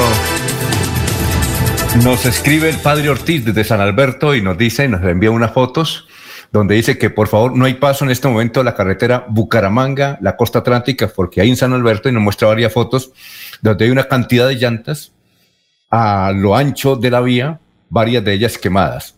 Dice el padre Ortiz que por favor decirle a los que han pensado o piensan viajar hacia la costa atlántica, hacia cualquier municipio a partir de San Alberto, que no lo hagan, ni de Santa Marta o la costa para acá o de aquí para la costa, porque eh, están cruzadas las llantas y que la orden es mantener eso mientras esté el paro nacional, que solamente se deja pasar alimentos, eh, vehículos con gente de edad o niños alimentos, gente que va con los niños y desde luego las ambulancias o centros de salud. De resto no dejan pasar. Así es que no vengan, ni siquiera motos pueden pasar, dijo el padre Ortiz. Gracias, padre, por la sintonía. No sabemos dónde, dónde, a esta hora dónde nos escucha, pero gracias por la foto. ¿Qué nos decía don Laurencio? Pero no hay paso por la ruta del sol que viene desde la costa pasando por Sabana de Torres y Barranca Bermeja. Yo creo que por allá sí pueden pasar. No sé. No, señor. No se puede. La ruta del sol llega a San Alberto antes de Aguachica. Y esto es una protesta que están haciendo los campesinos del Catatumbo que se han tomado a Ocaña y han bajado a Aguachica para montar estos retenes y hacerse sentir de la situación crítica que tienen los, los campesinos de la zona del Catatumbo. Oiga, eh, bueno, otra anécdota, Germán, eh, de Pintuco son muchas anécdotas. Le vamos a contar esta y, él nos la contó porque eh, en un foro de derecho que hubo en la Cámara de Comercio lo mencionaron y después yo le pregunté y dijo que sí. Es una anécdota es, bastante interesante. Resulta que en una vereda de Río Negro estaban mm, cuatro campesinos, entre ellos dos ganaderos, ahí sentados como al mediodía. Eh, y llegó eh, un individuo a la sala donde estaban eh, ahí sentados y dijo esto, buenas tardes, sacó la pistola y mató al señor dueño de la, pequeña cantina. Entonces, eh, Pintuco era el defensor de los cuatro ciudadanos que estaban sentados ahí que querían, que ellos vieron desde luego quién mató al Señor, pero no querían decir, no querían involucrarse, no querían mencionar nada. Entonces, eh, los llevaron a la audiencia, porque antes, hace 40 años, las audiencias eran públicas y era en los, en los juzgados superiores, creo que era el cuarto superior de la ciudad de Bucaramanga. Había jurado de conciencia, además. Entonces fueron los campesinos, pero ya preparados por Pintuco.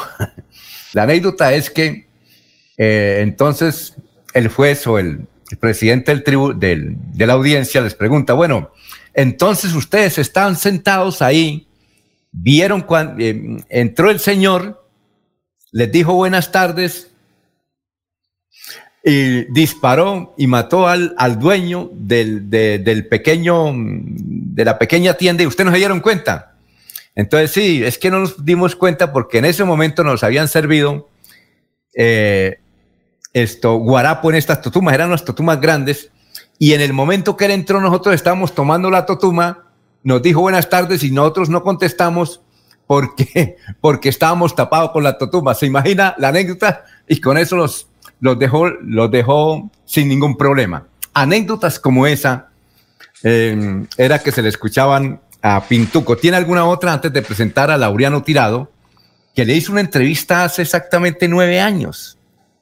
Eh, eh, eh, Pintuco dio muchas entrevistas, muchos reportajes, inclusive a nosotros a la televisión, de Buena Fuente, nos dio una entrevista, pero nos parece este, esta interesante Laureano Tirado, porque es una charla amena y Laureano durante, son dos horas, la vamos, dos horas la, la entrevista, que cuenta intimidades de la política colombiana y la política santanderiana Pintuco, y, y cómo él logró triunfar donde, donde estuvo, sin siquiera trabajar mucho, dice él, sino pasándola bien, siendo feliz.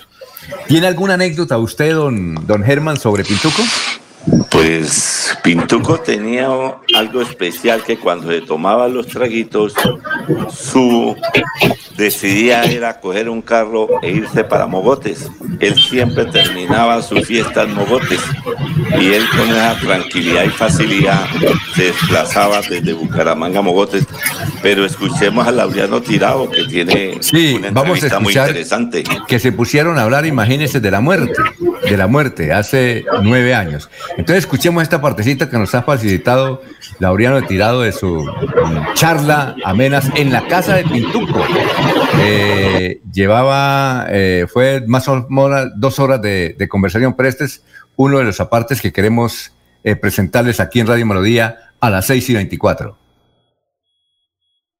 Bueno, doctor Jaime, ya para, para dejarlo descansar ya cerca de la hora del almuerzo, ¿le tiene miedo a la muerte? No. Con, con una afirmación, que yo puedo morir primero. Sí. Eso es algo relativo, ¿no? la, muerte. Yo estoy en la frontera de la vida. Yo estoy en la frontera de la vida. Pero sí hay un fenómeno, señor. Que entre más viejo, más se aferra uno a la vida. Horroroso fenómeno. Pero yo no le tengo miedo a la muerte. Lo que le tengo miedo es a la parafernalia de la muerte. Entre eso la enfermedad, la ah, agonía, todo la, eso. La agonía, la agonía, la enfermedad, el dolor. Yo tengo terror al dolor. Pero la muerte para mí, para mí, para mí es un, decía, decía el maestro León de Grey, la negra noche que jamás se termina. Muere un al menos no puede uno influir en la gente que quiere, ni puede mandarle un banco de regalo. Los muertos son, ya le yo pienso que con la muerte se acaba la vida. No le tengo miedo en absoluto. Si me convierto en un hidrocarburo, es mi destino. Pero hay personas que, que se cansan de vivir. Hay gente que se fatiga. ¿Usted está fatigado? O? A mí no me gusta ser viejo. ¿No le está gustando ser viejo? No, no me está gustando ser viejo.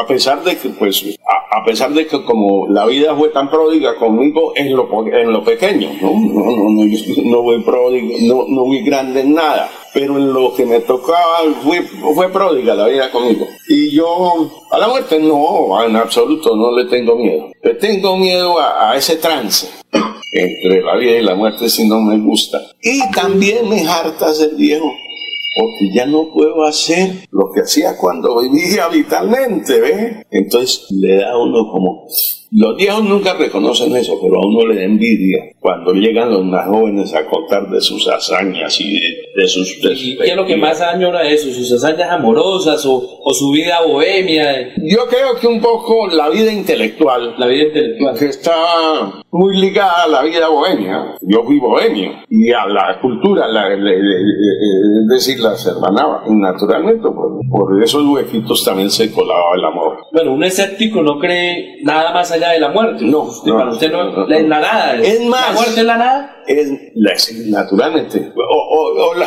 la, pregunta es obvia. ¿Qué era usted antes de nacer? Era Laureano Tirado. No, la nada. Ah, ni siquiera el nombre.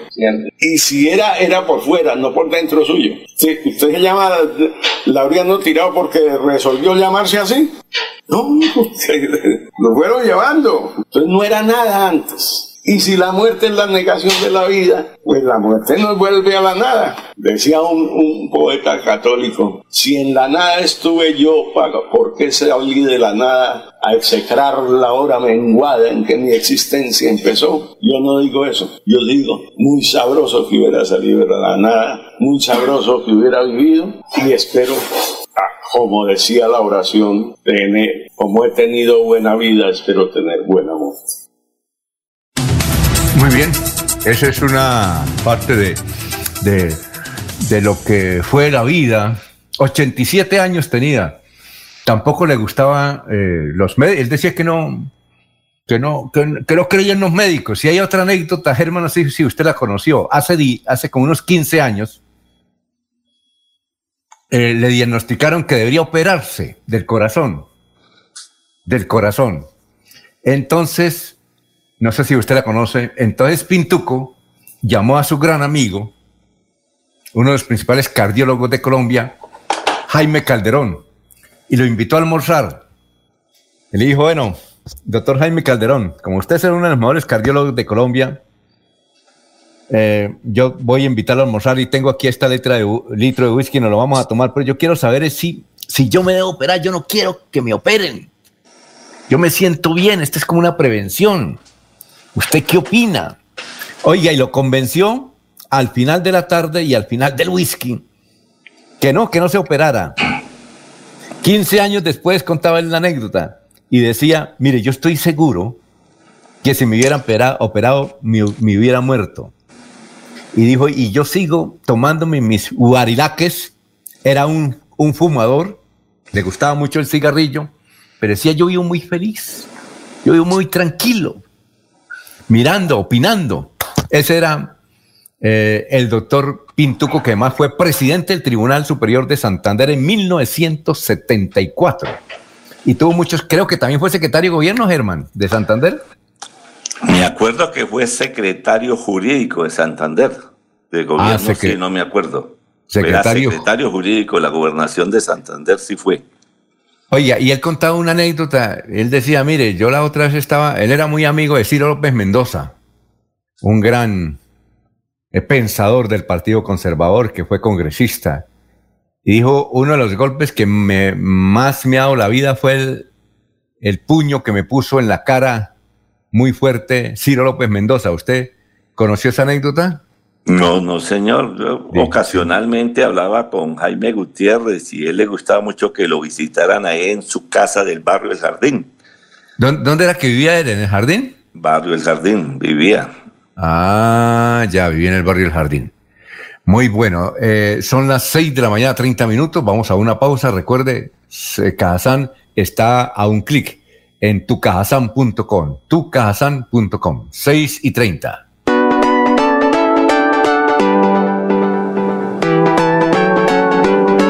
Melodía, Melodía, Radio Sin Fronteras. Escúchenos en cualquier lugar del mundo. Melodíaenlínea.com es nuestra página web. Melodíaenlínea.com, señal para todo el mundo. Señal para todo el mundo. Radio sin límites, Radio sin fronteras. Radio Melodía, la que manda en sintonía.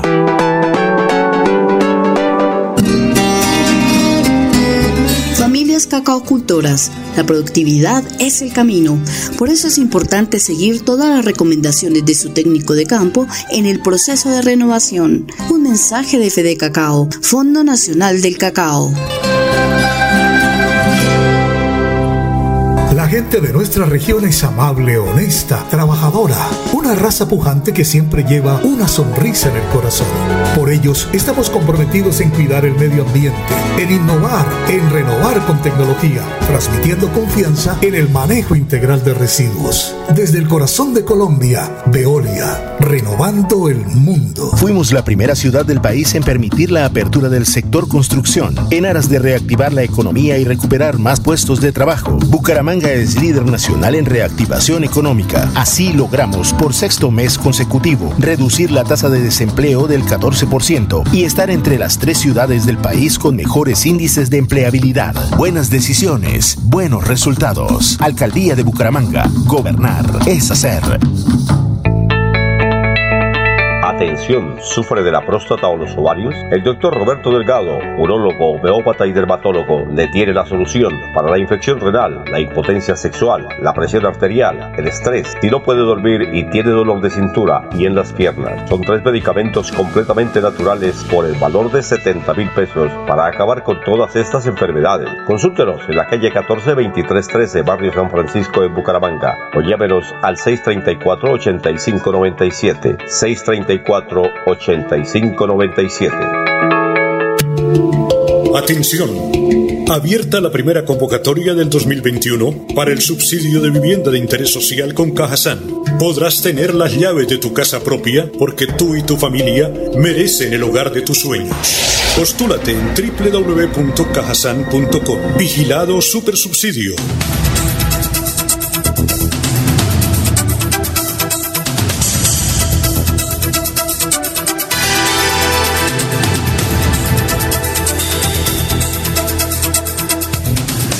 Eh, 6 y 33 nos escribe Alberto, dice aquí en Villanueva, Barichara, Charalá, Valle de San José, Páramo, Encino y la provincia Guarentina se presentaron manifestaciones sin ningún problema. Todo tranquilo, pero sí protestando. 6 y 33. Vamos con más noticias a esta hora. Germán, lo escuchamos. En medio de la crisis por la que atraviesa Santander por la alta ocupación de camas y cuya disponibilidad ayer miércoles era de tan solo 38 camas, el Ministerio de Salud envió para este departamento 20 ventiladores mecánicos que permitirán ampliar la capacidad en unidades de cuidados intensivos. Estos equipos van destinados 8 a la Fundación Cardiovascular de Colombia, 5 para el Hospital Local del Norte, 4 para el Hospital Regional de San Gil y 3 para el Hospital Universitario de Santander. Iván Moreno Rojas envió una carta a la Corte Suprema de Justicia con copia al Departamento de Estado de los Estados Unidos y a la Convención Interamericana de Derechos Humanos, donde dice que no va a seguir legitimando con su presencia la actuación injusta y el accionar ilegal de la Corte Suprema como equivocadamente lo hizo en el pasado. Por eso, a partir de ahora, no rendirá indagatoria, no pedirá pruebas, no ejercerá ningún recurso ni alegará de forma alguna. Con esto, el senador Iván Moreno Rojas, que fue condenado a 14 años de cárcel por el carrusel de la contratación en Bogotá, no volverá a acudir a las diligencias programadas por la Corte Suprema de Justicia en su contra. La Corte actualmente acusa a Moreno Rojas de haber recibido al menos 6 mil millones de pesos para la adjudicación de un contrato de ambulancias en Bogotá durante la alcaldía de su hermano Samuel Moreno. Y ayer circuló por las redes sociales un video donde se muestra la caída de la vicepresidenta Marta Lucía Ramírez del pupitre donde estaba sentada mientras el presidente Duque pronunciaba un discurso en el encuentro con los jóvenes en la sede de Compensar de Bogotá. Ya con esto, la vicepresidenta Marta Lucía Ramírez se ha caído en tres ocasiones. En marzo de este año se tropezó y cayó durante el acto de bautizo de un buque de la Armada Nacional en Cartagena. Y entrando a su casa en Bogotá también se cayó y fue tan fuerte el golpe que estuvo incapacitada varios días, Alfonso. Muy bien, eh, son las 6 y 36. Nos escribe Yolan, Yolan desde Barbosa. Dice decirles que ayer hubo un fuerte aguacero, cayeron muchísimos árboles aquí en Barbosa. Eh, inclusive atravesaron, se atravesaron en la vía, pero ya se está despejando Barbosa donde cayó un fuerte aguacero. Muchas gracias, Yolan. Oiga, don Laurencio, Señor. tiene, información del piñatón o qué? Pero primero hablemos con la defensora del pueblo Santander, Tatiana Aldaya Camacho, que vive muy cerca ahí donde la señora Carmen Alicia, ¿cierto, Germán? Sí, señor, sí, señor, por ahí vive muy cerca. Oiga, esta, esta defensora es sobrina de Mario Camacho, ¿nos dicen? Sí, señor. Alfonso. Ella es sobrina. Ella Oiga, vive pero- pero- en la pero- floresta de Bucaramanga, Pero es en que la le- casa abuelo de Mario Camacho Prada. Pero le ha ido muy bien, ¿no? Le ha ido muy bien en la defensoría. Sí, señor. Es una persona que se capacitó, su señora mamá es, eh, eh, ayer celebraban el día, es enfermera profesional, creo que trabaja en la UIS o en el Hospital Universitario de Santander, no sé si ya está pensionada, ¿Quién? La- la, la- mamá de la señora defens- Ah, de ya. la abogada Tatiana Darla Camacho, que es eh, sobrina. Sí, señora, que es sobrina de Mario Camacho Prada. Ella vive o vivió ahí en la floresta, muy cerca donde Carmen Alicia González García, ahí en la esquina, media cuadra más allá. Pero que diga ella qué es lo que está haciendo, cuántas de verdad personas desaparecidas. Ella estaba acompañando tanto las marchas, las protestas, los taponamientos y en sí todo lo que tiene que ver con la Defensoría del Pueblo. Aquí está precisamente ella. Es importante que si identifican que va la Cruz Roja, que va la Defensa Civil, que viene una ambulancia, un carro tanque de oxígeno o la camioneta de la Defensoría con las banderas blancas puestas ondeando, eso quiere decir que estamos en una misión médica o en una misión humanitaria. Que por favor las personas que están en un punto de concentración o de manifestación permitan el paso de estos vehículos porque realmente estamos en misiones que salvan vidas. En este momento no hay reporte de, de vías cerradas, hay un reporte de una vía donde hay una protesta no dentro del marco del paro, que es en el barrio Bosconia, vía Matanza, eh, donde están protestando por eh, las deficiencias en el suministro de agua. Nos acaban de reportar ese punto, entonces pues vamos a hacer presencia institucional. La Defensoría ch- haciendo presencia en numerosos puntos de manifestaciones de la ciudad y del área metropolitana. eh, en los casos en que se identifican peticiones concretas de la comunidad, se le da inicio a la ruta de atención por parte de la Defensoría. Eh, son las 6 y 39 minutos. Oiga, Germán, nos escribe David. Él, él trabaja en la vicepresidencia de la República. Dice, eh, les quiero decir que la doctora Marta Lucía Ramírez, la caída, desde luego fue un accidente porque ella estaba sentada, quiso tomar un papel, pero ella estaba muy nerviosa, supremamente nerviosa, porque empiezo, ya empezó la cuenta regresiva, porque renunciará a la vicepresidencia, ella tenía ya resuelta su forma de retirarse del gobierno, pero tanto el presidente Duque como el expresidente Uribe la, la quieren convencer de que siga. Eh, tiene plazo hasta el 27 de mayo para renunciar, pero ella, ah, por eso, por esa situación, ha estado muy nerviosa. Eh, mm, no solamente se cayó eso, sino que ha tenido otros incidentes por su nerviosismo, que no sabe qué hacer, no está concentrada, eh, desde luego, está ahí con las margaritas, me retiro, no me retiro. ¿Usted qué piensa? ¿Usted cree que Marta Lucía Ramírez se va a retirar? Yo creo que ya no, ya no se retira. Esta, han acacareado tantas renuncias desde el año pasado que todo el mundo está esperando que hasta el próximo 27 o 29 de mayo tome esa decisión, pero yo creo que ya no tiene el espacio dentro del Partido Conservador, Alfonso.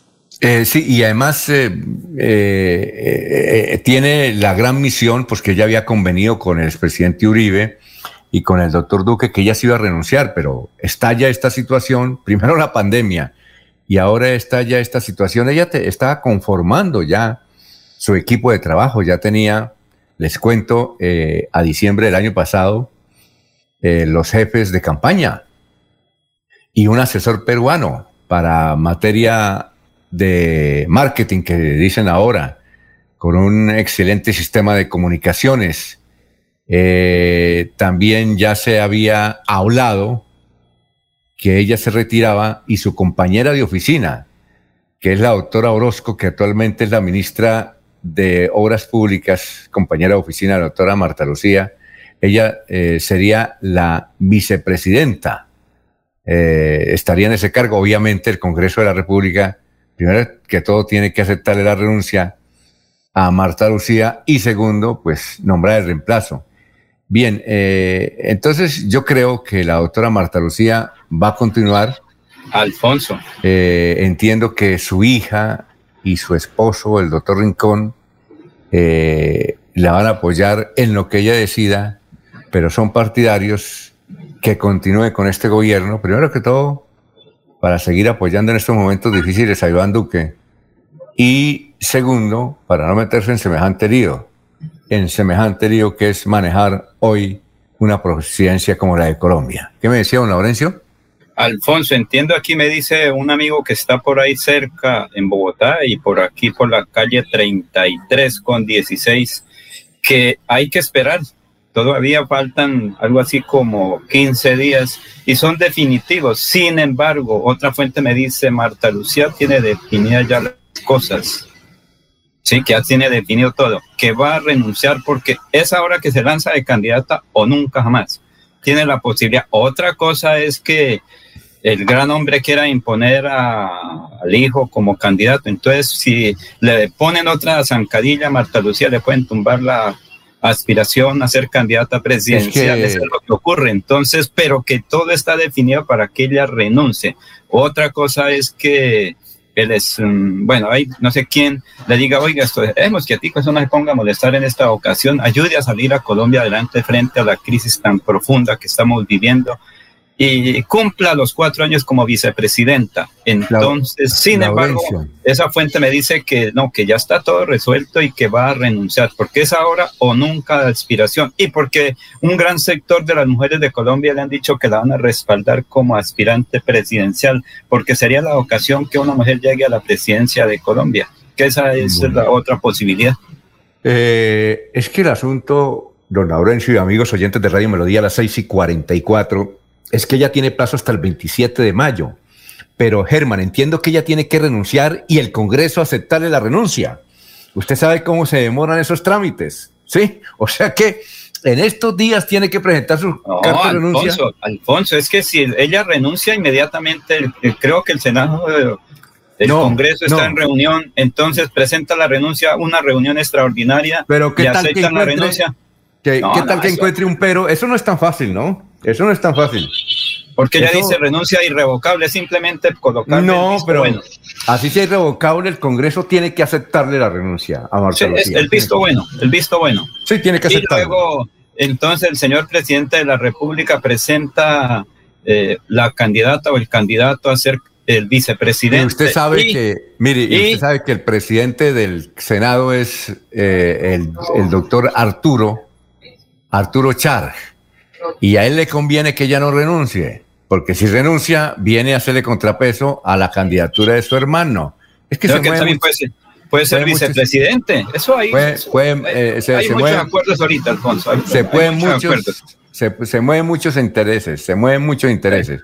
Entonces, ¿usted qué piensa, Germán? Que ella debe renunciar ya hoy o mañana, ¿cierto?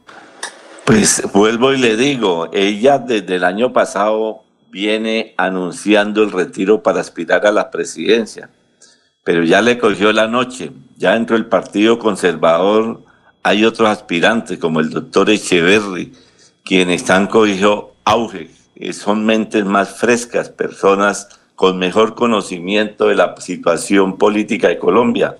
La doctora Marta Lucía le, le pasa lo de la doctora Noemí Sanín siempre aspiran para luego buscar buenas posiciones dentro del gobierno de turno, Alfonso. Oiga, ¿cuál, cuál doctor Echeverry dice usted? ¿El que fue presidente de Ecopetrol? El que fue presidente de Ecopetrol, que está aspirando a la presidencia de la República por el Partido Conservador. Mm, ¿Y es como buquista o no? No, es un buen economista y de pronto, pues no es de esas personas que salen a, a discutir sobre la temática, sino plantea qué es lo, las reformas que se deben hacer. Entonces yo creo que ya la doctora Marta Lucía Ramírez ya le aportó al país todo lo que tenía que aportarle. Entonces no se puede volver la candidata perecedera del Partido Conservador, máximo que ahora la colectividad conservadora tiene al doctor Echeverry, tiene también al doctor, al exministro de Defensa Juan Carlos Pinzón. O sea, tiene una, unos buenos candidatos que pueden ser una buena opción que tengan los colombianos en respaldo. porque por mujeres, como decía Laurencio, ya hay una dupla que, de, mujeres que son una la descendencia indígena y una doctora Palacios. Son la, la dupla que ya han conformado para llegar a la presidencia de la República, Alfonso. Muy bien, vamos a una pausa, son las 6 y 47. Recuerde, a un clic está tucajazán.com, las 6 y 47. Fuimos la primera ciudad del país en brindar facilidades para garantizar la reapertura del sector gastronómico en aras de reactivar el consumo y recuperar más empleos y puestos de trabajo. Bucaramanga es líder nacional en reactivación económica. Así logramos disminuir el desempleo del 23.1% en el momento más crítico de la pandemia al 14.2% en la actualidad. Buenas decisiones, buenos resultados. Alcaldía de Bucaramanga. Gobernar es hacer. Cuando pagas tus impuestos en Financiera como Ultrasan, ganas por partida doble. ¿Doble? ¡Claro! Estás al día con tus impuestos y tienes la posibilidad de ganarte uno de los grandes premios que tenemos para ti. Participar es muy fácil. Ven ya a Financiera como Ultrasan y paga tus impuestos. Tú puedes ser el próximo ganador. Fui deportista de alto rendimiento y una lesión de columna me sacó de competencia. Los dolores en mi columna vertebral eran insoportables, pero la IPS Cines me ha devuelto la salud. Si sufre de la columna vertebral, la medicina biológica es la alternativa. IPS Cines en Bucaramanga. Citas 643-6868, 643-6868. Vigilados para salud. En el Banco Agrario te ayudamos a evitar ser víctima del fraude. Nunca te solicitaremos tu información financiera por teléfono, correo electrónico o mensaje de texto. Y te recomendamos cambiar tus contraseñas periódicamente y no compartirlas con nadie. Cualquier incidente, repórtalo a través de la línea nacional Contacto Banco Agrario 018 91 5000. Banco Agrario de Colombia. Vigilado Superintendencia Financiera de Colombia. La radio es vida. La radio es optimismo y esperanza. La radio fue primero. La radio fue ayer, es hoy y será mañana. La radio, tu compañía de siempre. Somos la radio, somos la radio. Y hoy como siempre, entramos en tu casa porque somos parte de tu familia en esta lucha por la vida. Con Radio Melodía y últimas noticias, quédate en casa.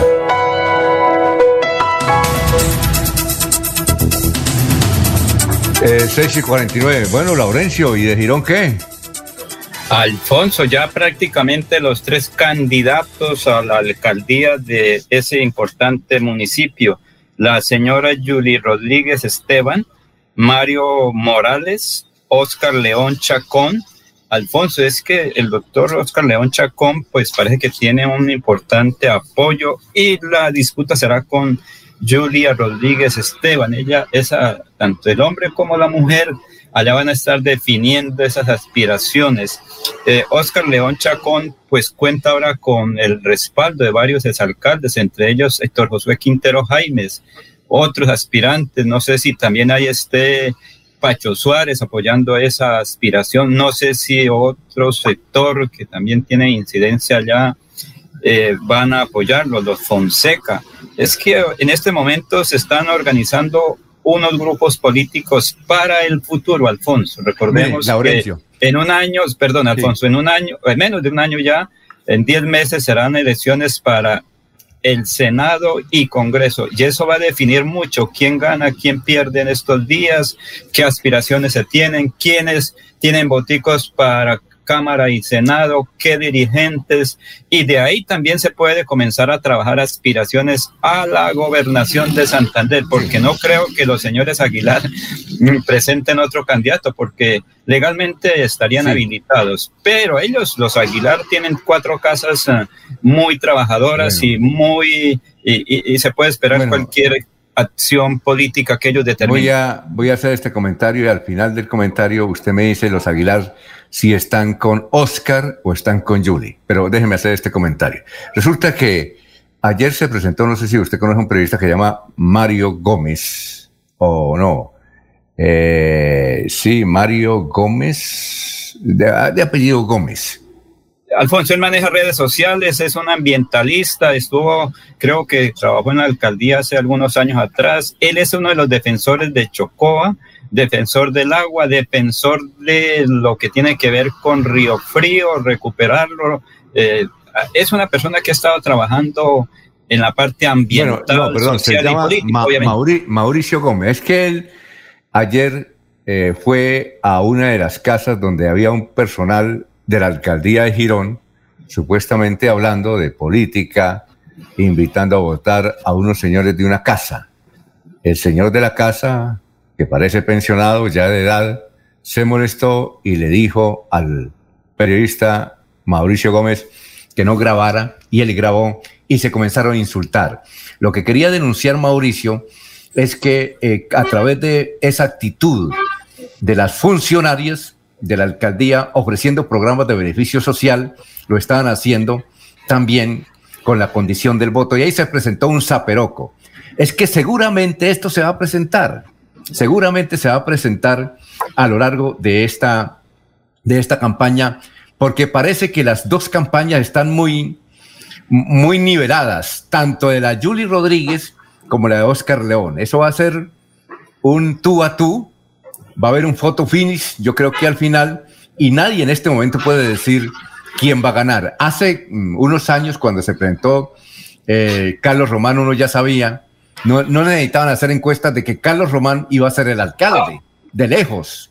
Eso se sabía de lejos y cuando resultó elegido alcalde, pues no fue ninguna sorpresa para, para los santanderianos. Pero en esta oportunidad, sí, don Laurencio, hay, mm, hay apuestas. Si es Julia, de una administración que fue muy impactante como la de Jonaviu Rodríguez, porque ella es la esposa o es esposa del doctor eh, Ramírez. Y Oscar León, que se ha ganado precisamente la preferencia de algunos gironeses y algo más.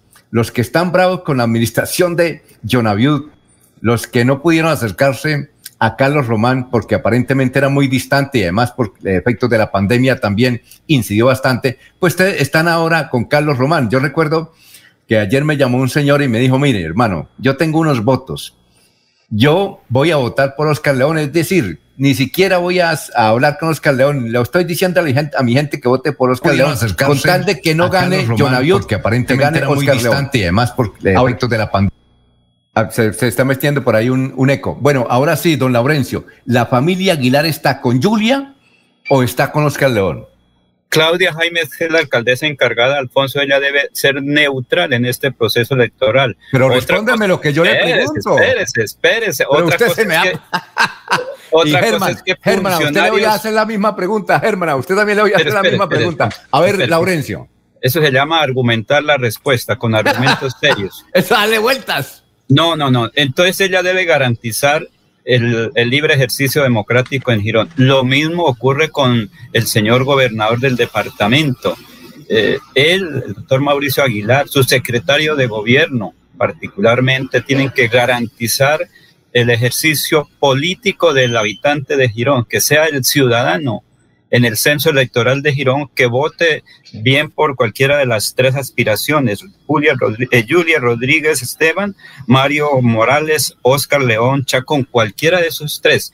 Pero el gobernador, como la alcaldesa encargada, su fundamento esencial es garantizar la democracia, el proceso normal, que el ciudadano sea el que debe definir.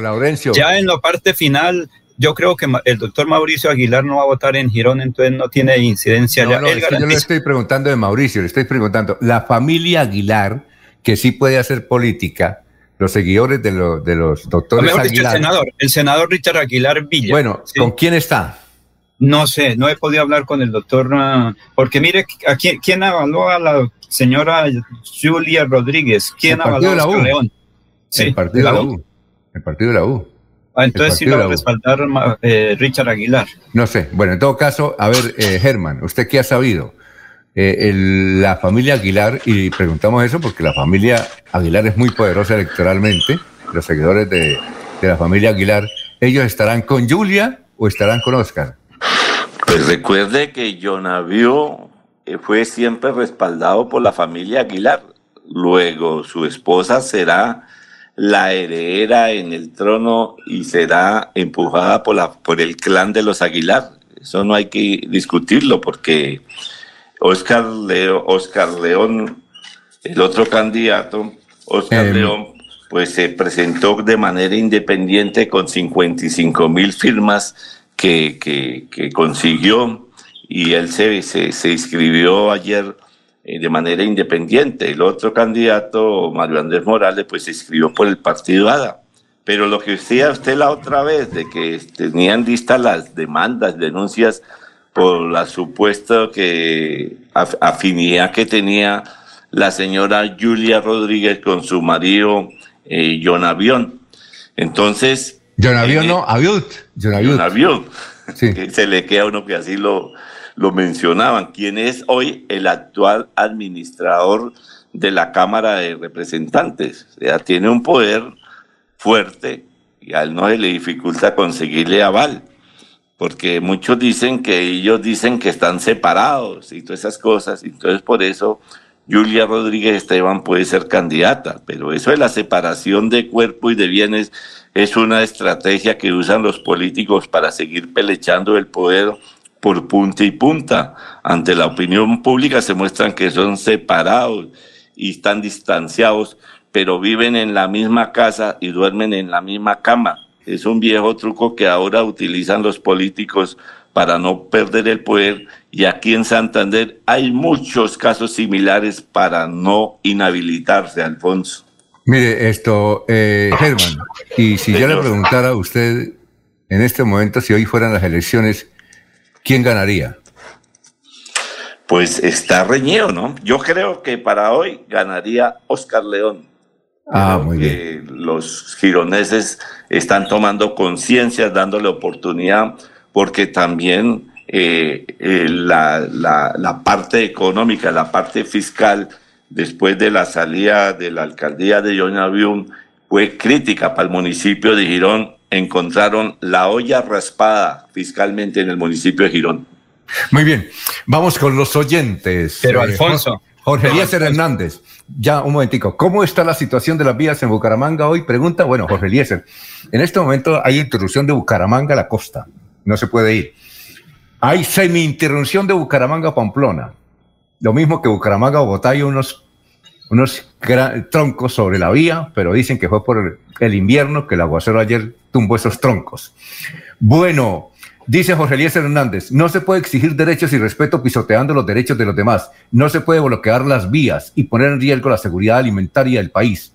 Pueden manifestar, pero no detener el país. El presidente debe hacer cumplir la constitución y la libertad de movilidad sobre las protestas. No acaben de quebrar el comercio. 6 y 59. A ver, don Laurencio.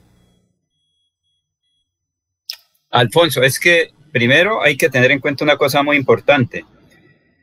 Del resultado definitivo de la alcaldía de Girón se van a definir aspiraciones a la gobernación, ¿no? Eso va a marcar un paso muy importante. Recordemos, ¿quiénes aspiran? Estaría John Avio, eh, Ramírez Barrientos. Yo creo, si es congresista, si es candidato, tiene esa posibilidad también Héctor Guillermo Mantilla a ser candidato a la gobernación de Santander. ¿Por qué?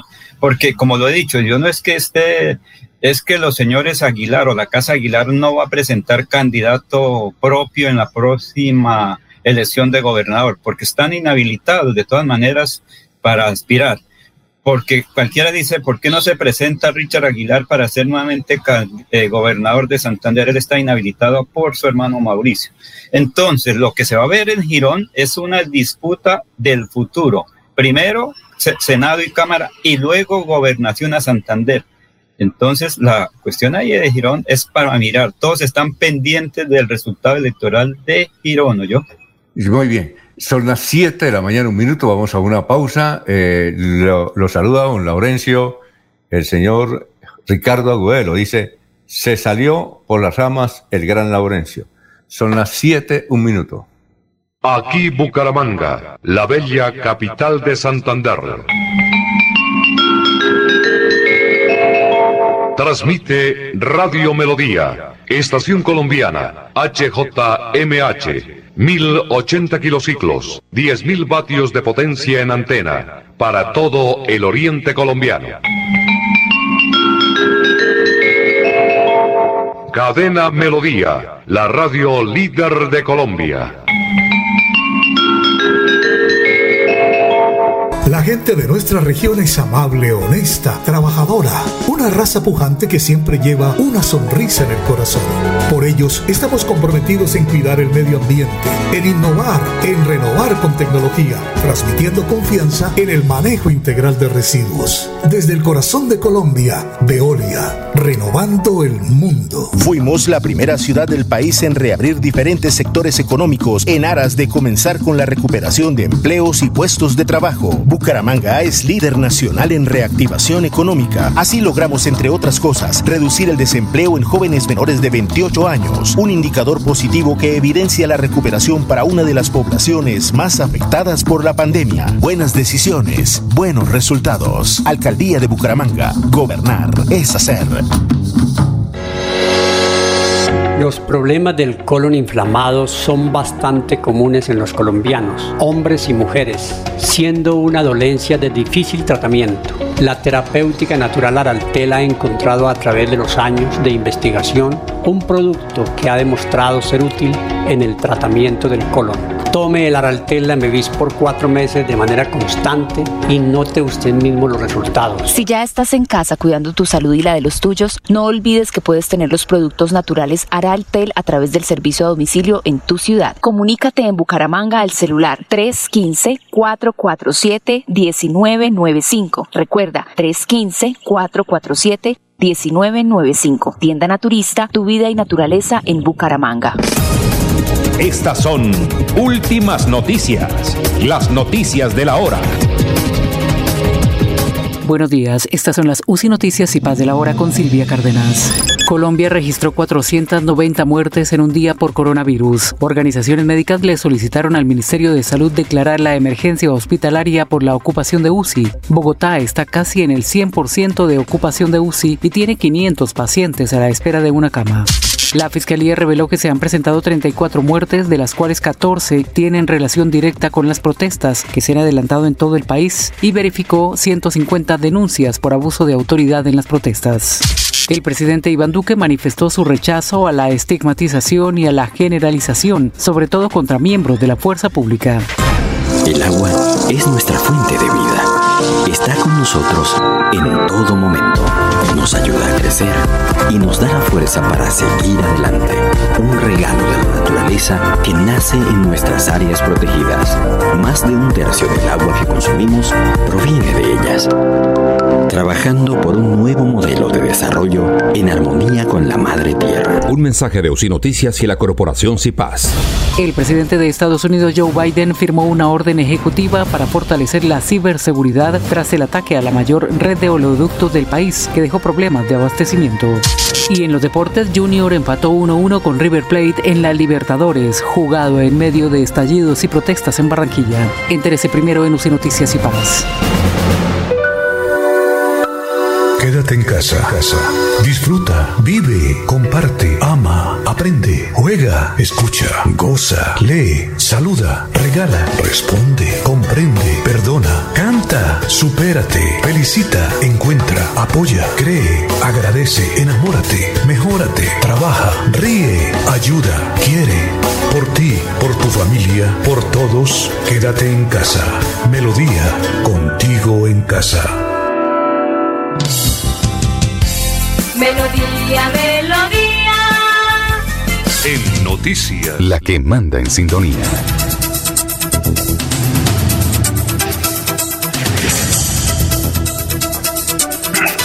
Muy bien, son las 7 de la mañana, 6 minutos. Vamos con más noticias, Germán, a esta hora. Estamos en Radio Melodía. Estamos eh, saludando a Juvenal Díaz, que nos escribe desde el barrio La Victoria. Muchas gracias por la sintonía, Juvenal. Germán, lo escuchamos. Pues complementándole la lista de aspirantes conservadores a la presidencia, Alfonso, son Juan Carlos Echeverri, Mauricio Cárdenas, Juan Carlos Pinzón, David Barguil, Efraín Cepea. El presidente del Partido Conservador, Omar Yepes, dice que si renuncia Marta Lucía Ramírez, el Partido Conservador debe seguir teniendo el puesto de la vicepresidencia de la República. Y las autoridades de Cundinamarca han informado que se perdieron 7.020 dosis de vacuna contra COVID-19 por un error humano que llevó a la ruptura de la cadena de frío que ordena la farmacéutica Pfizer para el manejo de las dosis y que irremediablemente las deja inservibles. Esto, las vacunas fueron sacadas de ultracongelación para su conteo y distribución, pero un funcionario, al, al parecer por desconocimiento, decidió volver a meter las dosis en el ultracongelador, lo que la farmacéutica Pfizer prohíbe en materia de manejo de la cadena de frío. La presidencia de la República lanzó una convocatoria pública para contratar equipos de contramedidas electrónicas para prevenir y mitigar el riesgo de una posible fuga de información confidencial. Entre los equipos adquirir por un valor de 836 millones 646 pesos con la compra de estos equipos electrónicos se evita un atentado contra la seguridad nacional y la integridad del presidente Duque, la vicepresidenta Marta Lucía Ramírez, la familia del presidente y de altos funcionarios. La Corte Constitucional está revisando si los militares pueden llevar de la mano a su pareja con el uniforme puesto debido a que el Código Disciplinario Militar no lo permite y es causal de una sanción disciplinaria. Un estudiante de Derecho llamado Cristian Fernando Cuervo Aponte presentó ante la Corte la demanda asegurando que vulnera los derechos a la intimidad y al libre desarrollo de los uniformados y que llevar a la pareja de la mano no tiene relación directa con los deberes, con los deberes funcionales del ciudadano militar. Los infractores que tengan pendiente el pago de multas de tránsito podrán ser favorecidos con un descuento del 50% del total de la deuda y del 100% sobre los intereses. Se trata de un proyecto radicado el pasado viernes por el senador Jonathan Tamayo para modificar la ley 2027 del 2020 que estableció una amnistía a los deudores de multas de tránsito pero que venció hace cinco meses. Ahora se pretende que durante otros 12 meses los sancionados con multas de tránsito puedan acogerse a los beneficios sin necesidad de asistir a un curso pedagógico de tránsito, obteniendo un descuento del 50% del total de su deuda y del 100% sobre los intereses. Esta iniciativa empezará sus debates y aprobación en la Comisión Sexta del Senado, Alfonso. Muy bien, son las 7 de la mañana, 9 minutos. Un saludo para Jessica Moreno, que es la coordinadora de pasaportes en el departamento de Santander. Es que este sábado inicia otra jornada para entregar citas para los pasaportes, 15 de mayo. ¿Qué, qué, qué se cambia? Que en esta oportunidad hay 500 cupos, pero la atención será el 15 de mayo para el pico y cédula. Es decir, entonces el sábado deben ir a las oficinas del pasaporte, pero es que la, para quienes vayan a sacar el pasaporte, pero en la cédula debe terminar en impar este sábado. Las oficinas del pasaporte en la ciudad de Bucaramanga son, están en la calle 52. Es una nueva dirección, hace ya varios meses están allá, porque antes estaban en la calle 48. Es en la calle 52, número 3527.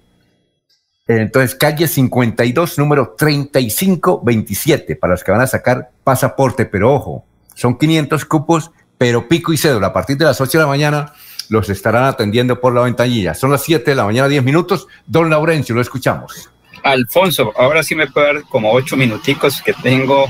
Eh, Real de Minas, Ejército, acompañó el Piñatón, Ciudadela, agricultor y estudiante. Pero un dato adicional, Lucila Franco Castillo, recibió el, aval junto con otros del Partido Conservador, yo Pero es candidata para, el municipio de Simacota, Simacota, que me preguntan aquí, oiga, hablan de Girón, pero de Simacota, donde el mismo día la misma situación se presenta allá en Simacota.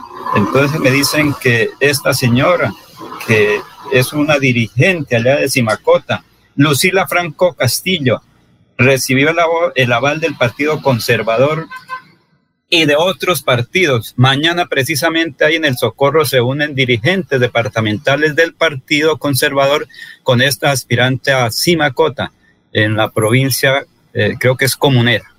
Alfonso. Pero bueno, escuchemos ahora sí que la gente estaba muy pendiente de lo que fue ayer eh, la venta de piña ah, por aquí en la ciudad de la Real de Minas. Fue muy importante, largas filas, el ejército cumplió su misión, como dicen por ahí. Ahí sí debe ser lo que tiene como misión el ejército, ayudar a la ciudadanía. Aquí está precisamente desde la parte militar. Mayor Pedro Leguizamón, ejecutivo y segundo comandante del batallón Caldas, que se pudo vender las 6.000 piñas que se trajeron desde Lebrija, prácticamente de los dos camiones que trajeron. Yo creo que eso fue lo más importante de esto, tener nuestras funciones o nuestra misionalidad como ejército, está todo lo que tiene que ver con la asistencia militar y este apoyo que damos a la comunidad está enmarcada dentro de esa asistencia militar. De una asistencia militar no es necesariamente el soldado con su fusil, sino es esto, el soldado apoyando a nuestros campesinos, ayudándoles a sacar sus productos, ayudándole a que se vea beneficiado nuestro campesino. Nuestros soldados fueron el eje principal de este evento, ya que con ellos fue que llegamos allá a la, finca de, Fabián, llegamos aproximadamente a las 12 de la noche y fueron ellos quienes ayudaron a quitar, a sacar estas piñas, a canastearlas y montarlas a los vehículos para que llegaran aquí a este punto. Apoyo fue total, llegamos a la finca con nuestros vehículos, nuestros soldados, para ayudar a sacar el producto acá. O sea, les prestaban toda la logística para el suministro de la piña Bucaramanga. En esta ocasión tuvimos la oportunidad de apoyar con personal civil, con nuestros vehículos, para traer acá nuestras piñas aquí a este punto. ¿Qué le dice usted a los oyentes de Radio Melodía en esta importante campaña? No, decirles que nosotros los soldados de Colombia estamos prestos para ayudarlos, que nuestra asistencia militar va en todo este apoyo a la comunidad. Decirles que donde vean ustedes un soldado, confíen en ellos porque siempre vamos a estar para apoyarlos y para ayudar. Como todo entre nuestras misiones, dentro de nuestras funciones.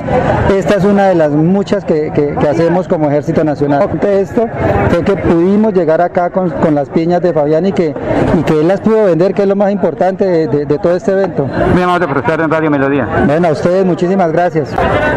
Eh, José David Bueno, ¿cómo le fue la venta de piñas? Gracias a Dios. Dominic, me parece súper chévere que la gente colombiana también está apoyando a los demás colombianos, a los campesinos, así como toca, porque los campesinos la verdad no están alegrando el día.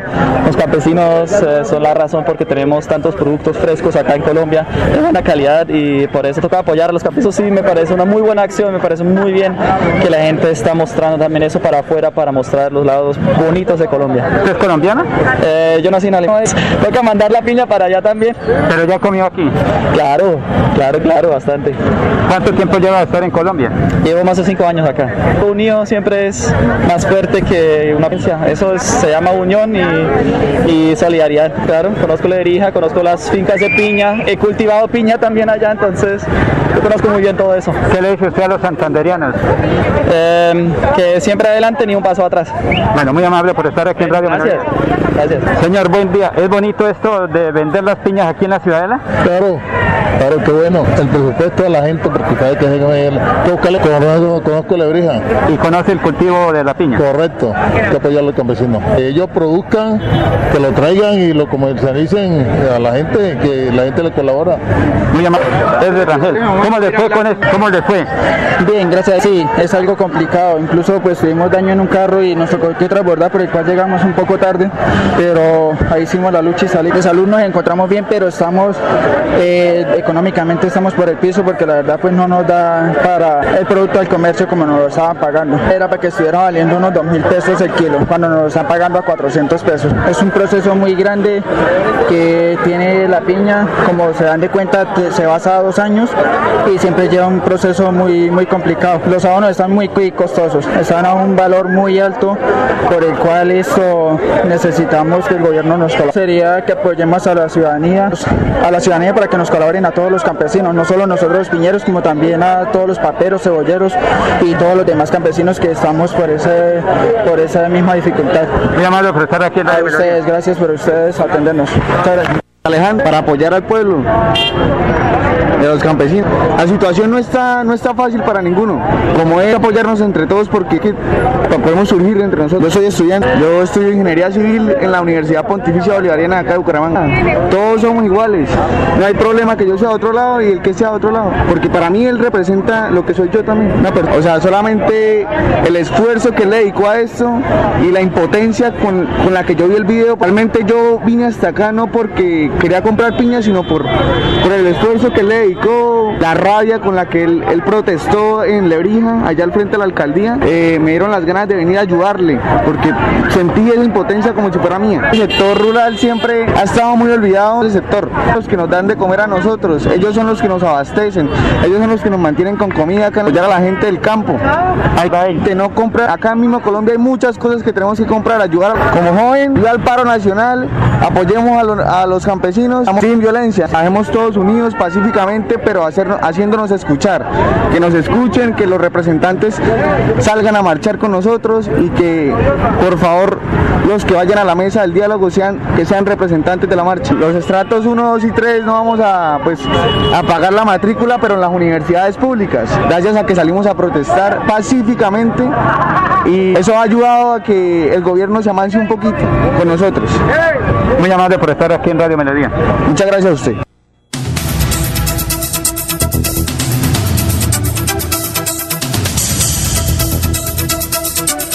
Son las 7 de la mañana, 17 minutos.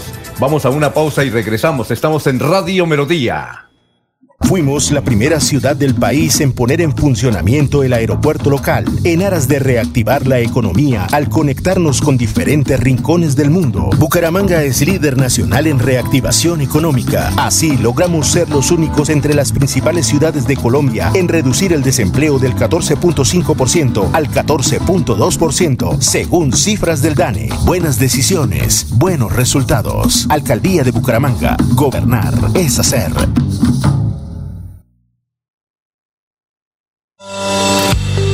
Que disfrutes de un servicio de energía confiable y de calidad. Por eso trabajamos en el mantenimiento de la infraestructura eléctrica, para que estés informado oportunamente de las fechas y horarios de las suspensiones del servicio de energía. Síguenos en nuestras redes sociales arroba esa grupo EPN o consulta toda la información en www.esa.com.co. ESA, Grupo EPN, Vigilado Superservicios. Recibiste una llamada del Banco Agrario y te pidieron digitar tu cédula, usuario clave.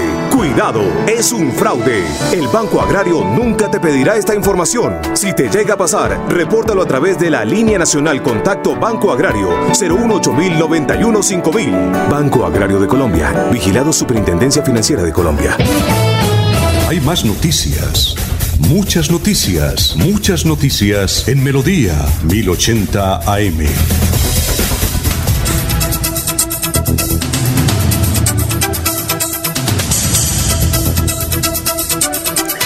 Bueno, antes de ir con Barranca Bermeja, noticias a esta hora, don Germán, son las 7 de la mañana, 19 minutos. También nos escribe Yolanda desde el sector de la Victoria, escuchándolos todos los días aquí, enterándonos qué difícil está la situación, ¿no? Bueno, eh, Germán, noticias. Pues el Tribunal Administrativo de Cundinamarca resolvió a favor del Estado una demanda instaurada por un grupo de miembros retirados de la fuerza pública que le solicitaba a la Nación el pago y reconocimiento de la prima de actualización, la cual habían evaluado en 12.5 billones de pesos. El tribunal ordenó la terminación y archivo del proceso porque las pretensiones de carácter laboral no se pueden reclamar a través de una acción de grupo. La decisión fue adoptada por el tribunal desde el pasado 25 de febrero y no fue apelada por los demandantes quedando ejecutoriada. Y en una audiencia realizada virtualmente en Bucaramanga, la Fiscalía acusó al exalcalde de Bucaramanga, Rolfo Hernández, como presunto responsable del delito de interés indebido en la celebración de contratos por el llamado proceso de Vitalogy, con el cual se iban a implementar nuevas tecnologías en el relleno sanitario del Carrasco. Según la Fiscalía, el gerente de la empresa de Acero Bucaramanga, José Manuel Barrera, habría incluido a tres personas para la asesoría, no obstante no fueron notificadas, es decir, que uno de ellos, que es José Alarcón, fue el único oferente para ejecutar la asesoría del contrato y por eso hubo un presunto direccionamiento para que Vitalogy pudiera ganarse el contrato. El contrato de asesoría de la empresa de aseo tenía un costo de 300 millones de pesos. El próximo 30 de noviembre será la audiencia preparatoria para conocer si Rodolfo Hernández es o no responsable, Alfonso. 7.21 minutos. Nos escribe del barrio La Victoria, Barranca Bermeja, Natalia, y dice lo siguiente, por favor, ayúdenme a buscar a Tulio Parra, está desaparecido hace casi un mes, tiene 82 años. Él nació en Ambalema, Tolima, tiene su residencia en una finca de la vereda Sardinata Alta, aquí de Yondó. Hace cinco años, según versión de su nieta, mi amiga Angie Parra. Pero hace 15 días los vecinos de Tulio han informado a sus familiares que hacía varios días lo habían visto pasar y no lo vieron más. Tulio Parra, teléfono donde pueden mm, dar cualquier información relacionada con el paradero de este señor. Es el 322-517-1288. 322-517-1288, nos dice Natalia desde el barrio La Victoria de Barranca Bermeja. Desde Barranca Bermeja a esta hora, 7 de la mañana, 22 minutos, viene don Soel Caballero. ¿Cómo está? Muy buenos días. Soel Caballero está en Últimas Noticias de Radio Melodía 1080 AM. Buenos días, Alfonso, para usted, para los compañeros, igualmente para todos los oyentes. De manera pacífica y tranquila transcurrieron las movilizaciones que se realizaron ayer en Barranca Bermeja dentro del paro nacional convocado por las centrales obreras. Se continúa inmunizando, por otra parte, a la población entre 60 y 69 años contra el COVID-19. Finalmente, el Ministerio de Salud y la Protección Social dio a conocer que este miércoles 12 de mayo no se reportaron personas fallecidas a causa del COVID-19. Se notificaron 93 casos positivos por COVID-19, 52 mujeres, 41 hombres. Y finalmente se dieron a conocer que 36 personas lograron sanar satisfactoriamente de la enfermedad. Las estadísticas actualizadas del COVID en Barranca Bermeja están de la siguiente manera. Casos confirmados 15.493, personas totalmente recuperadas 14.533, 379 personas recuperándose en casa bajo vigilancia médica, 31 personas hospitalizadas, 63 pacientes en unidad de cuidados intensivos UCI, 487 personas fallecidas, casos activos en Barranca Bermeja 400 73. Noticias con las que amanece el distrito. Continúen compañeros en estudios en últimas noticias de Melodía 1080 AM. Bueno, son las 7.23. Aquí hay una pregunta para Germa, pero antes de esa pregunta es que queremos presentar a Diego Barajas de la Corporación de la Defensa de la Presidenta de Bucaramanga, que a esta hora se encuentra en un sector que se llama San Antonio de Girón. Es que la gente no, no toma conciencia, se le advierte, se le advierte no quiso hacer caso, como decía Ver Castro, se le advirtió, se le advirtió, no quiso hacer caso y los tumban. Desde luego se venden muchos predios y posibilidades de vivienda en algunos sectores del área metropolitana, en algunos suburbios del área metropolitana, realmente muy baratos, muy baratos y que tienen proyecciones y que pilas, que esto va a ser bien, que esto en el proceso lo vamos a aprobar, que mire que don Juan se metió, que yo no sé quién, y les pintan pajaritos de oro y les dan una cuenta y mire, esta cuentica la tenemos en tal banco, que es un banco oficial para que usted consigne la plata, los llevan a una notaría, los hacen firmar y los tumban. Pues una cantidad de gente han sido tumbadas y están siendo tumbadas, por favor, en el municipio de Girón. Entonces, Diego Barajas nos va a hacer un recuento. Él está en el barrio San Antonio, por ejemplo, un sector grande de, Girón, como desde luego hay maquinaria pesada y están removiendo tierras y simultáneamente están viviendo, vendiendo vivienda o lotes de servicio. Ojo, la gente cae, cae, cae. Escuchemos lo que dice Diego Barajas, que a esta hora se encuentra en, la, en el sector de San Antonio, allá en el municipio de Girón. Nos encontramos en el predio denominado San Antonio, finca San Antonio de la vereda llanada del municipio de Girón en atención a un auto proferido por la Coordinación de Trámites Sancionatorios de la CMB, auto 362, por medio del cual se nos eh, impone la medida al Grupo Política Ambiental de venir a hacer la imposición de la medida preventiva de suspensión de actividades y de las obras que se están desarrollando en este predio, habida consideración a las urbanizaciones ilegales y a los movimientos de tierra que se están desarrollando en el territorio, los cuales están ocasionando afectaciones al recurso flora por la intervención a la cobertura vegetal, al recurso agua, por la ocupación de del cauce que se hizo de toda la quebrada, denominada también como el nombre de la finca San Antonio, la cual quedó totalmente obstruida con los movimientos de tierra y por supuesto el recurso de suelo por los movimientos de tierra que se han llevado a cabo en el territorio. Cuando se hicieron todas las valoraciones técnicas con las inspecciones oculares se levantaron los puntos de georreferenciación y se observa que a través de la cartografía de la entidad entregada por la Subdirección de Ordenamiento y Planeación Integral del Territorio, se observa que la zonificación por Ponca también nos advierte que esta zona tiene unas limitantes, que tiene unos atributos, en el sentido de que la mayoría de la extensión del predio se encuentra ubicada no solo en la rehabilitación, que se encuentra ubicada también en los bosques tropicales secos, los cuales tienen unas limitantes y unas prerrogativas que se están conculcando con este tipo de urbanizaciones. Importante indicar lo siguiente, el municipio de Girón también ha advertido dentro de dicho proceso que no ha proferido ninguna licencia ni su curaduría ni la oficina de planeación para la realización de este tipo de construcciones. Luego entonces el llamado de la CMD a las personas que a bien tienen el sueño de comprar su vivienda es que se empapen primero de la legalidad de las obras que se están desarrollando para que no se encuentren incursos dentro de la conculcación de normas penales y normas ambientales. Muy bien, esta es la información que nos eh, acaba de enviar la CMB y desde luego nosotros la pasamos a usted para que estén advertidos. Oye, Germán, es que nos escribe un abogado que dice que nos escucha en la vereda del Palmar del Socorro y, que quiere saber qué fue lo que pidió y lo que va a hacer Iván Moreno frente a una decisión de la Corte que usted dijo hace unos instantes. ¿De qué se trata?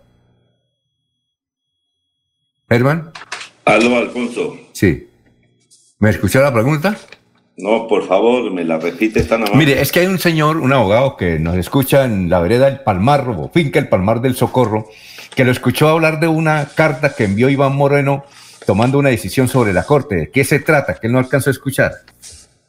Ah, ya.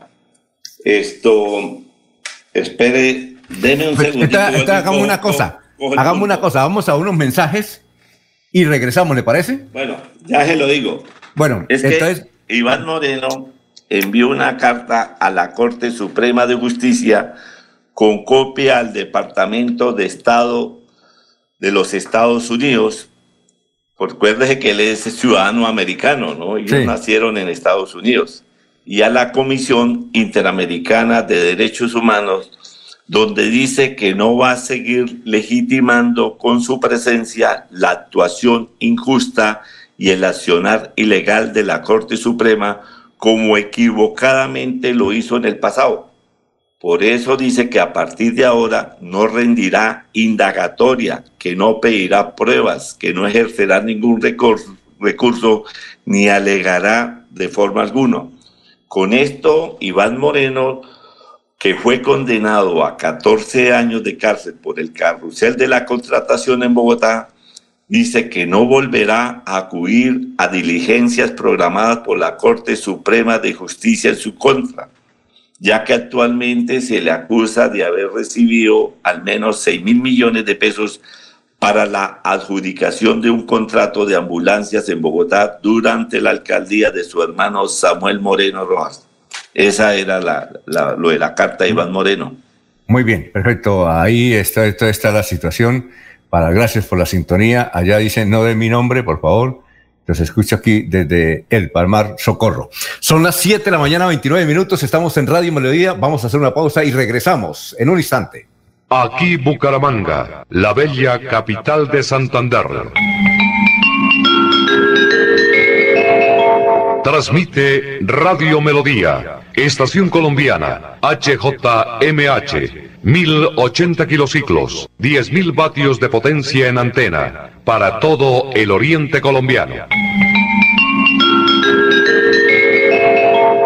Cadena Melodía, la radio líder de Colombia.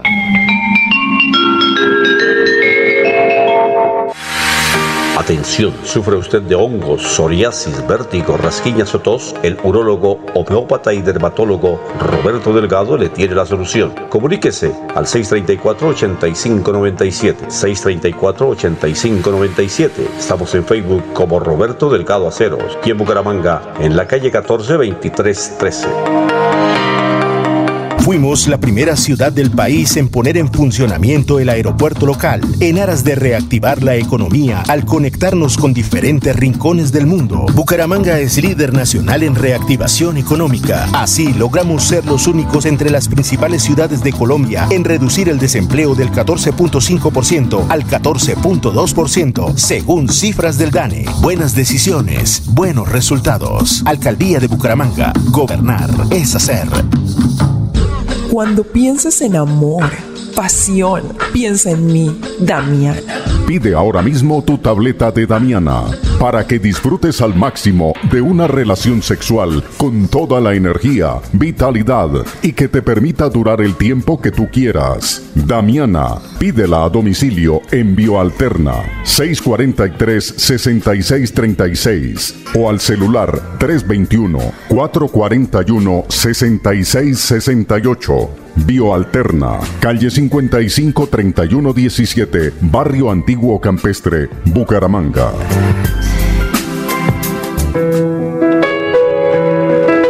La radio es vida. La radio es optimismo y esperanza. La radio fue primero. La radio fue ayer, es hoy y será mañana. La radio, tu compañía de siempre. Somos la radio, somos la radio. Y hoy como siempre, entramos en tu casa porque somos parte de tu familia en esta lucha por la vida. Con Radio Melodía y últimas noticias, quédate en casa.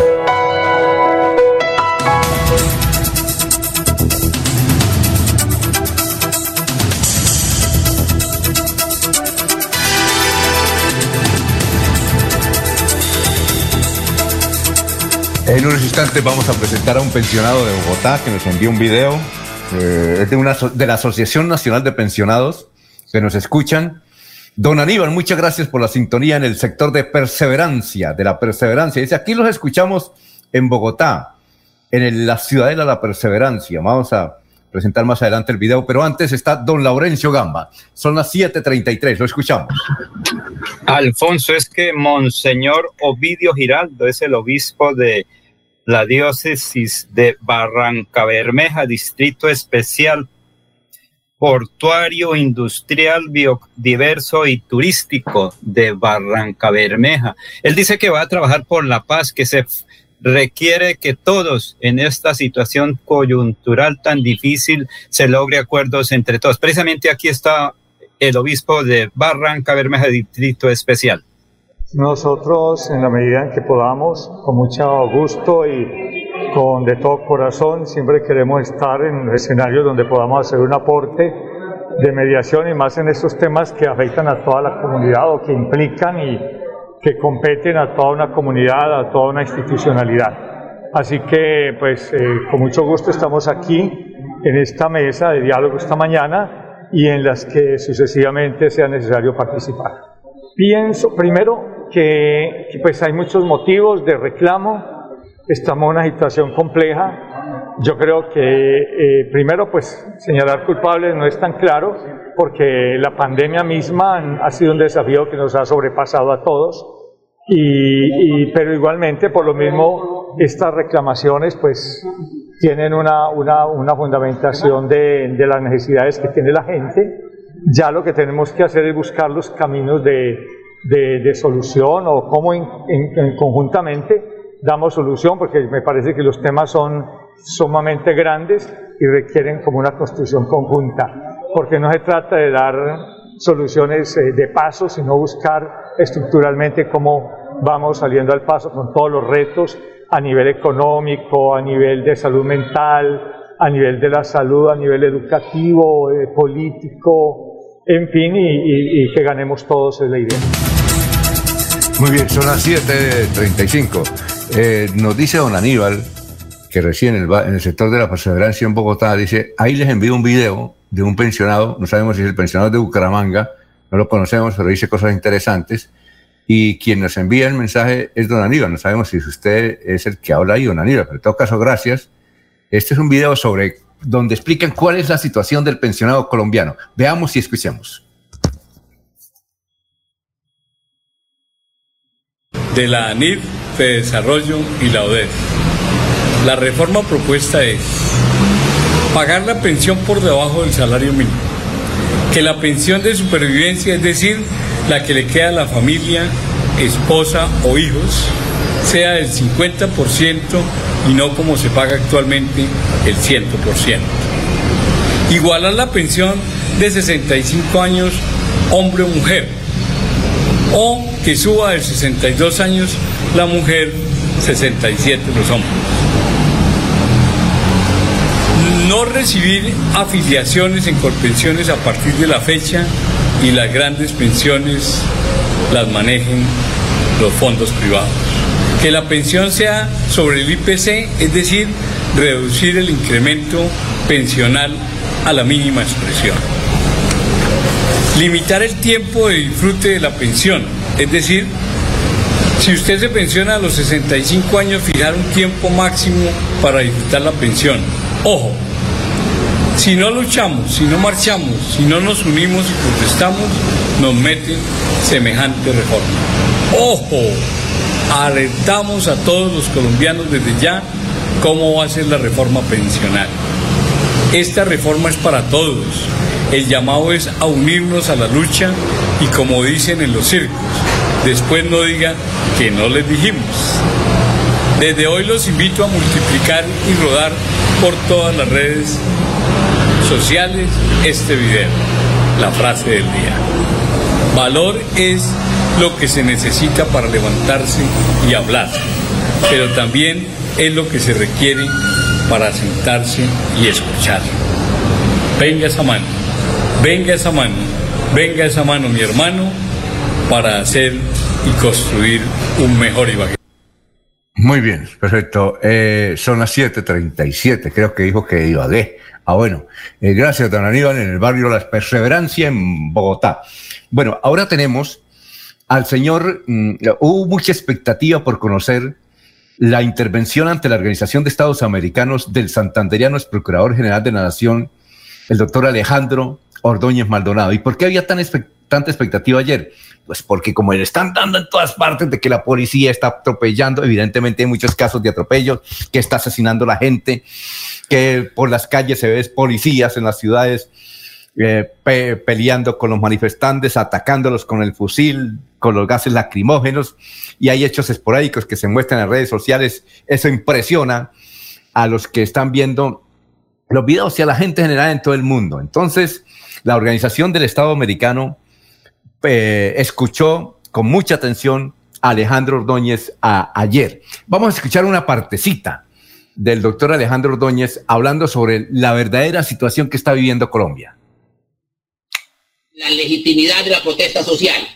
En Colombia, entre el 28 de abril y el 10 de mayo, se han realizado 2.682 concentraciones, las pacíficas, con la facilitación y seguridad por parte del Estado. Pero es preciso hacer distinciones. Uno, es el asunto, es la manifestación pacífica y otro el vandalismo. Uno son los sectores que manifiestan sus inconformidades y peticiones bajo las reglas de la democracia y otros los desadaptados que atentan contra la sociedad y pretenden destruir todas las instituciones, ejecutando agendas insurreccionales financiadas, planeadas y articuladas por la subversión y el crimen transnacional. Así como el Estado colombiano trabaja para garantizar los derechos del primer sector, despliega todas las herramientas legales para enfrentar al segundo. Hay una verdad que no podemos ignorar. Quienes hacen parte de la protesta no son generadores de violencia o caos y merecen toda la atención, respeto y garantías. Pero los criminales de siempre, aquellos que pretenden obtener el poder político a través del chantaje, de la criminalidad, permean e instrumentalizan las causas legítimas para tratar de quemarlo todo. Es decir, protesta pacífica durante el día, pero vandalismo, saqueos, destrucción, zozobra en la noche. No nos equivoquemos.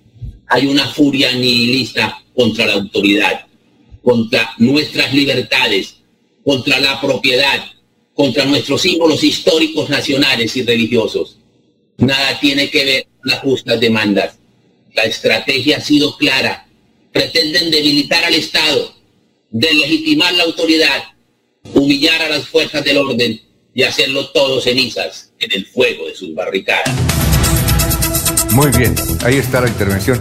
Parte de la intervención duró como 40 minutos ante la Organización de Estados Americanos. Bueno, Germán, noticias a esta hora. Estamos en Radio Melodía 741. Estamos saludando a Nórida Rodríguez en Barichara, que nos escucha. Ya vamos a leer, Nórida, su, eh, información que nos, nos envía desde el pueblito más lindo del mundo, Barichara. Germán, lo escuchamos.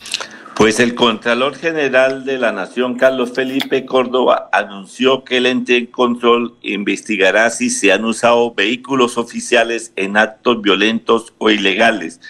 Lo que sucede luego de las denuncias que hizo Wilson Devia, presidente del sindicato de la Unidad Nacional de Protección, sobre los usos irregulares de estos vehículos. Un, eh, en esa línea indicó que los compromisos que permitan superar la crisis actual debe tener en cuenta el equilibrio presupuestal del Estado, garantizando que los mismos que pueden cumplir en la línea de tiempo se defina. Todo esto debido a que las minga indígenas llevan, tienen un número alto de camionetas Toyotas para su seguridad. Y las razones que llevaron a, Calda, a Claudia Blum a renunciar pues, fue muy elementales porque ella tenía una disputa con la vicecanciller Adriana Mejía. Ella siempre se la saltaba constantemente. Tal vez la experiencia de la vicecanciller pues era más ágil. Blum constantemente se quejaba en el palacio sobre eh, esta anomalía y nunca tuvo respuesta.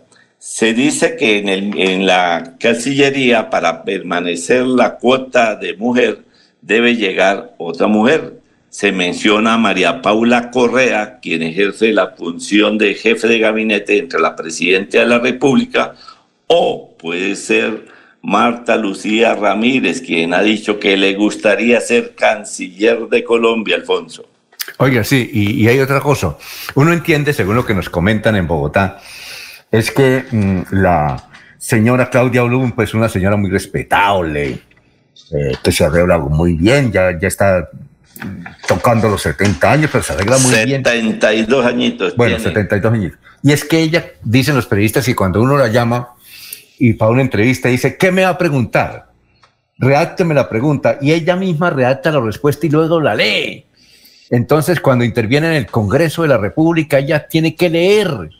Es decir, no, no, no hablas y no, y cuando le hacen, eh, entonces no entrevistas, y para los foros es así. En cambio, Adrianita, ella sí es una versátil habladora, lo hace muy bien, mmm, contesta muy bien, es agradable, y ahí está. Eh, Es decir, hay mucho protocolo de parte de Claudita, de Claudia Blum, de la señora Claudia Blum, y por la otra parte, Adriana es, es más activa, más operativa, eh, habla muy bien en inglés, claro que Claudia también lo habla, pero no tan bien. Usted sabe que ella es una vallecaucana, ella es esposa, no sé, Germán, si usted sabía. Son los dueños de Tecnoquímicas. Allá donde está su amiga Lucerena, ¿no? Sí, ya reside en Cali, ellos son los dueños de Tecnoquímicas y durante cuatro periodos Claudia fue senadora de la República. Claro. Fue, fue la primera mujer en ser presidenta del Senado. Luego Fue- se le extraña que no tenga la, la facilidad de expresión. No, no, no la tiene porque el esposo es el que ponía la plata y los votos. Entonces, imagínese que esta empresa que usted menciona es la que produce lo, lo- lo que más se consume en Colombia, Alcacelser eh, o sal de frutas y, mejor dicho, todos esos, eh, esas cosas que se venden como pan caliente en las tiendas, lo produce Tecnoquímica, que es una multinacional, y tiene la platica. Entonces, ella se divertía con eso. Muy amigo, eh, lo- los dueños muy amigos del expresidente Uribe. Pero ella era una señora que todos se lo acomodaban, fue presidente inclusive del Senado. Eh, en fin, yo creo que fue, no, no había versatilidad de ella en el desempeño de sus funciones. Muy bien, vamos a una pausa, son las 7:45, estamos en Radio Melodía. Fuimos la primera ciudad del país en permitir la apertura del sector construcción, en aras de reactivar la economía y recuperar más puestos de trabajo. Bucaramanga es líder nacional en reactivación económica. Así logramos, por sexto mes consecutivo, reducir la tasa de desempleo del 14% y estar entre las tres ciudades del país con mejores índices de empleabilidad. Buenas decisiones, buenos resultados. Alcaldía de Bucaramanga. Gobernar es hacer. Continuamos con las últimas noticias en Radio Melodía. Radio Melodía, la que manda en sintonía. Eh, nos escucha eh, Roberto Martínez Palacio, dice Roberto Martínez Palacios, dice, ¿qué va a pasar con Rodolfo y su liga anticorrupción? Que hable duro y sin tapujos y sin tapujos de su caso. Pues hay que indicar que la audiencia Rodolfo va a tener, va a tener un cirilí de aquí a que seguramente cada rato irá explotando con medidas, verdades a medias cuando se inicie y se acerque la campaña a la presidencia de la República. Yo creo que eso le va a afectar un poquito, porque imagínense, para el 30 de noviembre, ya casi empezando la fiesta de Navidad, es que se va a decidir sobre la suerte jurídica de Rodolfo Hernández, mm, incluido aquí en ese proceso de Vitalogic, el escándalo de Vitaloye. Así es que esa es la respuesta que le tenemos a Roberto Martínez Palacio, que nos escucha a esta hora. Pero vamos a escuchar a una funcionaria del PAE, porque es que el PAE ha tenido muchos problemas en Colombia, no solamente en Santander, pues imagínense, con esto de las marchas, los bloqueos, ha sido difícil, es difícil mm, que llegue a los colegios y además los colegios no están yendo los alumnos, hay que buscarlos en la casa. Aquí está la doctora Danica Leana García Osorio, que es la directora del PAE para el Departamento de Santander, y ella explica qué se está haciendo sobre ese asunto de la alimentación escolar en nuestro departamento. Desarrollamos el primer comité de seguimiento operativo departamental en el que evaluamos y desarrollamos todo el seguimiento del programa de alimentación escolar en esta vigencia 2021. Asimismo, analizamos la cobertura y la focalización de nuestros niños, niñas, jóvenes y adolescentes del departamento, asegurándonos que cada uno de estos beneficiarios reciban la ración para preparar en casa. De igual forma, socializamos con la comunidad educativa y con los alcaldes todos los requerimientos y las dudas que tienen acerca del programa. De esta manera, seguimos garantizando la educación y la alimentación a nuestros niños beneficiarios del departamento en los 82 municipios no certificados en educación. Es importante resaltar que en este comité hizo presencia la secretaria de Educación en compañía de alcaldes, rectores, comunidad educativa, padres de familia y representantes de la Unidad de Alimentos para Aprender. Desde el Gobierno Siempre Santander, en cabeza de nuestro gobernador Mauricio Aguilar Hurtado, es importante la participación ciudadana de los beneficiarios y padres de familia. Por eso hemos implementado canales de atención a nuestros ciudadanos para que nos reporten los requerimientos, las dudas que tengan acerca del programa y de esta manera seguir garantizando este alimento a nuestros niños, niñas, jóvenes y adolescentes. Muy bien, Laurencio tiene algún invitado porque aquí también tengo a un funcionario de la alcaldía de Bucaramanga que quiere hablar, quiere dar un anuncio sobre los puntos digital, pero sigamos, Laurencio, con usted. Pues precisamente el ministro de Cultura, Felipe Buitrago, que dice que hay una serie de convocatorias para los artistas, particularmente en Santander, que hay buenos recursos, una convocatoria de salas concertadas y espacios no convencionales, Reactivarte 2021. Pues escuchemos al ministro de Cultura, ¿cuál es esa invitación? ¿Qué santanderiano, el doctor Buitrago? Sí, señor. Para el gobierno del presidente Iván Duque es de gran satisfacción anunciar que por primera vez en la historia del Programa Nacional de Salas Concertadas se beneficiarán 214 salas de teatro y espacios no convencionales, 98 más que las adjudicadas en 2020, con recursos por 5.795 millones de pesos como parte integral de nuestro compromiso Reactivarte para la recuperación de la cultura en Colombia. Es importante mencionar que este aumento en el presupuesto de la convocatoria equivale a un incremento del 114% respecto al 2020 demostrando el compromiso del Ministerio de Cultura con la reactivación del sector. Para esta versión, se inscribieron 251 salas y espacios no convencionales provenientes de 22 departamentos del país y el Distrito Capital, una cifra también histórica e importante para nosotros como ministerio. Nuestra meta era beneficiar a 155 salas y espacios no convencionales, pero dada la situación del sector, decidimos realizar una inversión adicional significativa por valor de 1.450 millones de pesos con el fin de ampliar el número de beneficiarios a 214 salas, la totalidad de las que fueron validadas en el programa. Gracias al aumento de recursos, logramos incrementar en 84% los espacios beneficiados debido a que en 2020 fueron 116 y en 2021 son 214.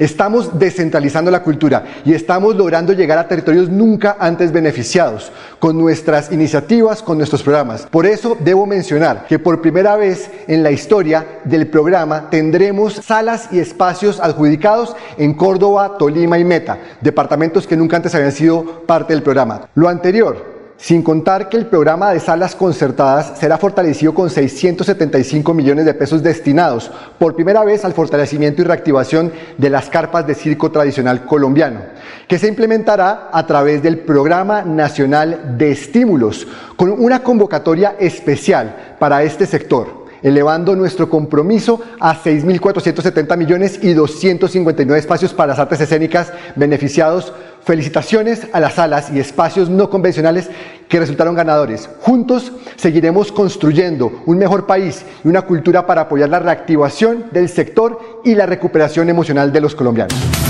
Muy bien, son las 7 eh, eh, de la mañana, 51 minutos. No, alcanzamos a, escuchar a Dani Rivera del Punto Digital. Mañana lo, lo pasaremos. Es que queremos leer acá eh, lo que envía Noria Rodríguez, Festival de Cine Verde Barichara 2021 abre convocatorias. Este es un festival de cine competitivo con temática ambiental y de participación gratuita que además de entretener busca crear conciencia sobre el cuidado del medio ambiente y la manera en que las personas se relacionan con su entorno usando el cine como herramienta de sensibilización y cambio. Y bueno, eh, eso es cada año, generalmente en octubre, que hace el Cine Verde de, Barichara. Eh, dice Norida, queremos inspirar al público y a los realizadores a crear nuevas películas que contribuyan a que exista una humanidad más consciente y consecuente con el planeta. 752. Bueno, do Germán, vamos eh, cerrando la información. ¿Qué noticias pues, tenemos? Pues en crisis se encuentran los productores de bocadillo en Santander debido a los bloqueos que se registran por diferentes vías del país con motivo del paro nacional. El azúcar proveniente del Valle del Cauca no ha podido salir de esta zona, pues no han permitido el paso de vehículos sobre el corredor vial. Debido a esta situación, 20 plantas de la región se encuentran sin poder producir y aquellas que trabajan lo hacen con la reserva de azúcar que tienen. El ministro de Salud, Fernando Ruiz, dice que si se cae la reforma a la salud, él no va a renunciar y seguirá en el puesto hasta que el presidente Duque lo decida. Alfonso. Ah, bien. Eh, Laurencio. Alfonso, aquí tomándome mi cafecito tradicional del campo, Alfonso. y mañana pues también la gente del sur de Santander tiene dificultades con la panela. Recuerden que es un producto donde muchísima gente, familias viven, pero hay dificultades. Están ahí en los trapiches, la panela, en Santa Ana, en San José de Pare, donde tradicionalmente los sábados era el mercado pero por las protestas, por los trancones, como dijo el señor Bedoya, pues están atentando contra la tranquilidad, contra los alimentos del pueblo colombiano. Mañana hablaremos sobre ese otro tema también. Oiga, ¿y qué toma ahí en la tutuma? El tintico casero, Alfonso, que ¿En la tutuma? la señora no, Muy grande, muy grande. ¿No ves que con eso no veo para otro lado? Miro de frente, al refiriéndose al, al chiste de don eh, Pintuco, Pintuco, exacto. Muy bien, muchas gracias. con esta tutumita uno no ve para los lados, sino que se concentra a tomarse el cafecito. Mañana los invito ¿de dónde, ¿De dónde? ¿De, de Brija? Sí, señor, ese se cultiva ya también el pote guane, se llama guane. Pues es lo que se le llama pote guane. Bueno, muchas gracias. Tradicional de los indígenas. Sí, siga. Muchas gracias a Germán, también a Laurencio, siga y a todos los oyentes que siempre están atentos a esta emisión matinal de Radio Melodía, Últimas Noticias. Muchas gracias. Sigan en la información de melodíaenlínea.com y desde luego 1080M. Últimas noticias los despierta bien informados de lunes a viernes. En todas las áreas de la información regional, un periodista de Últimas Noticias registra la información en Radio Melodía 1080 AM y en melodíaenlínea.com. Director Alfonso Pineda Chaparro.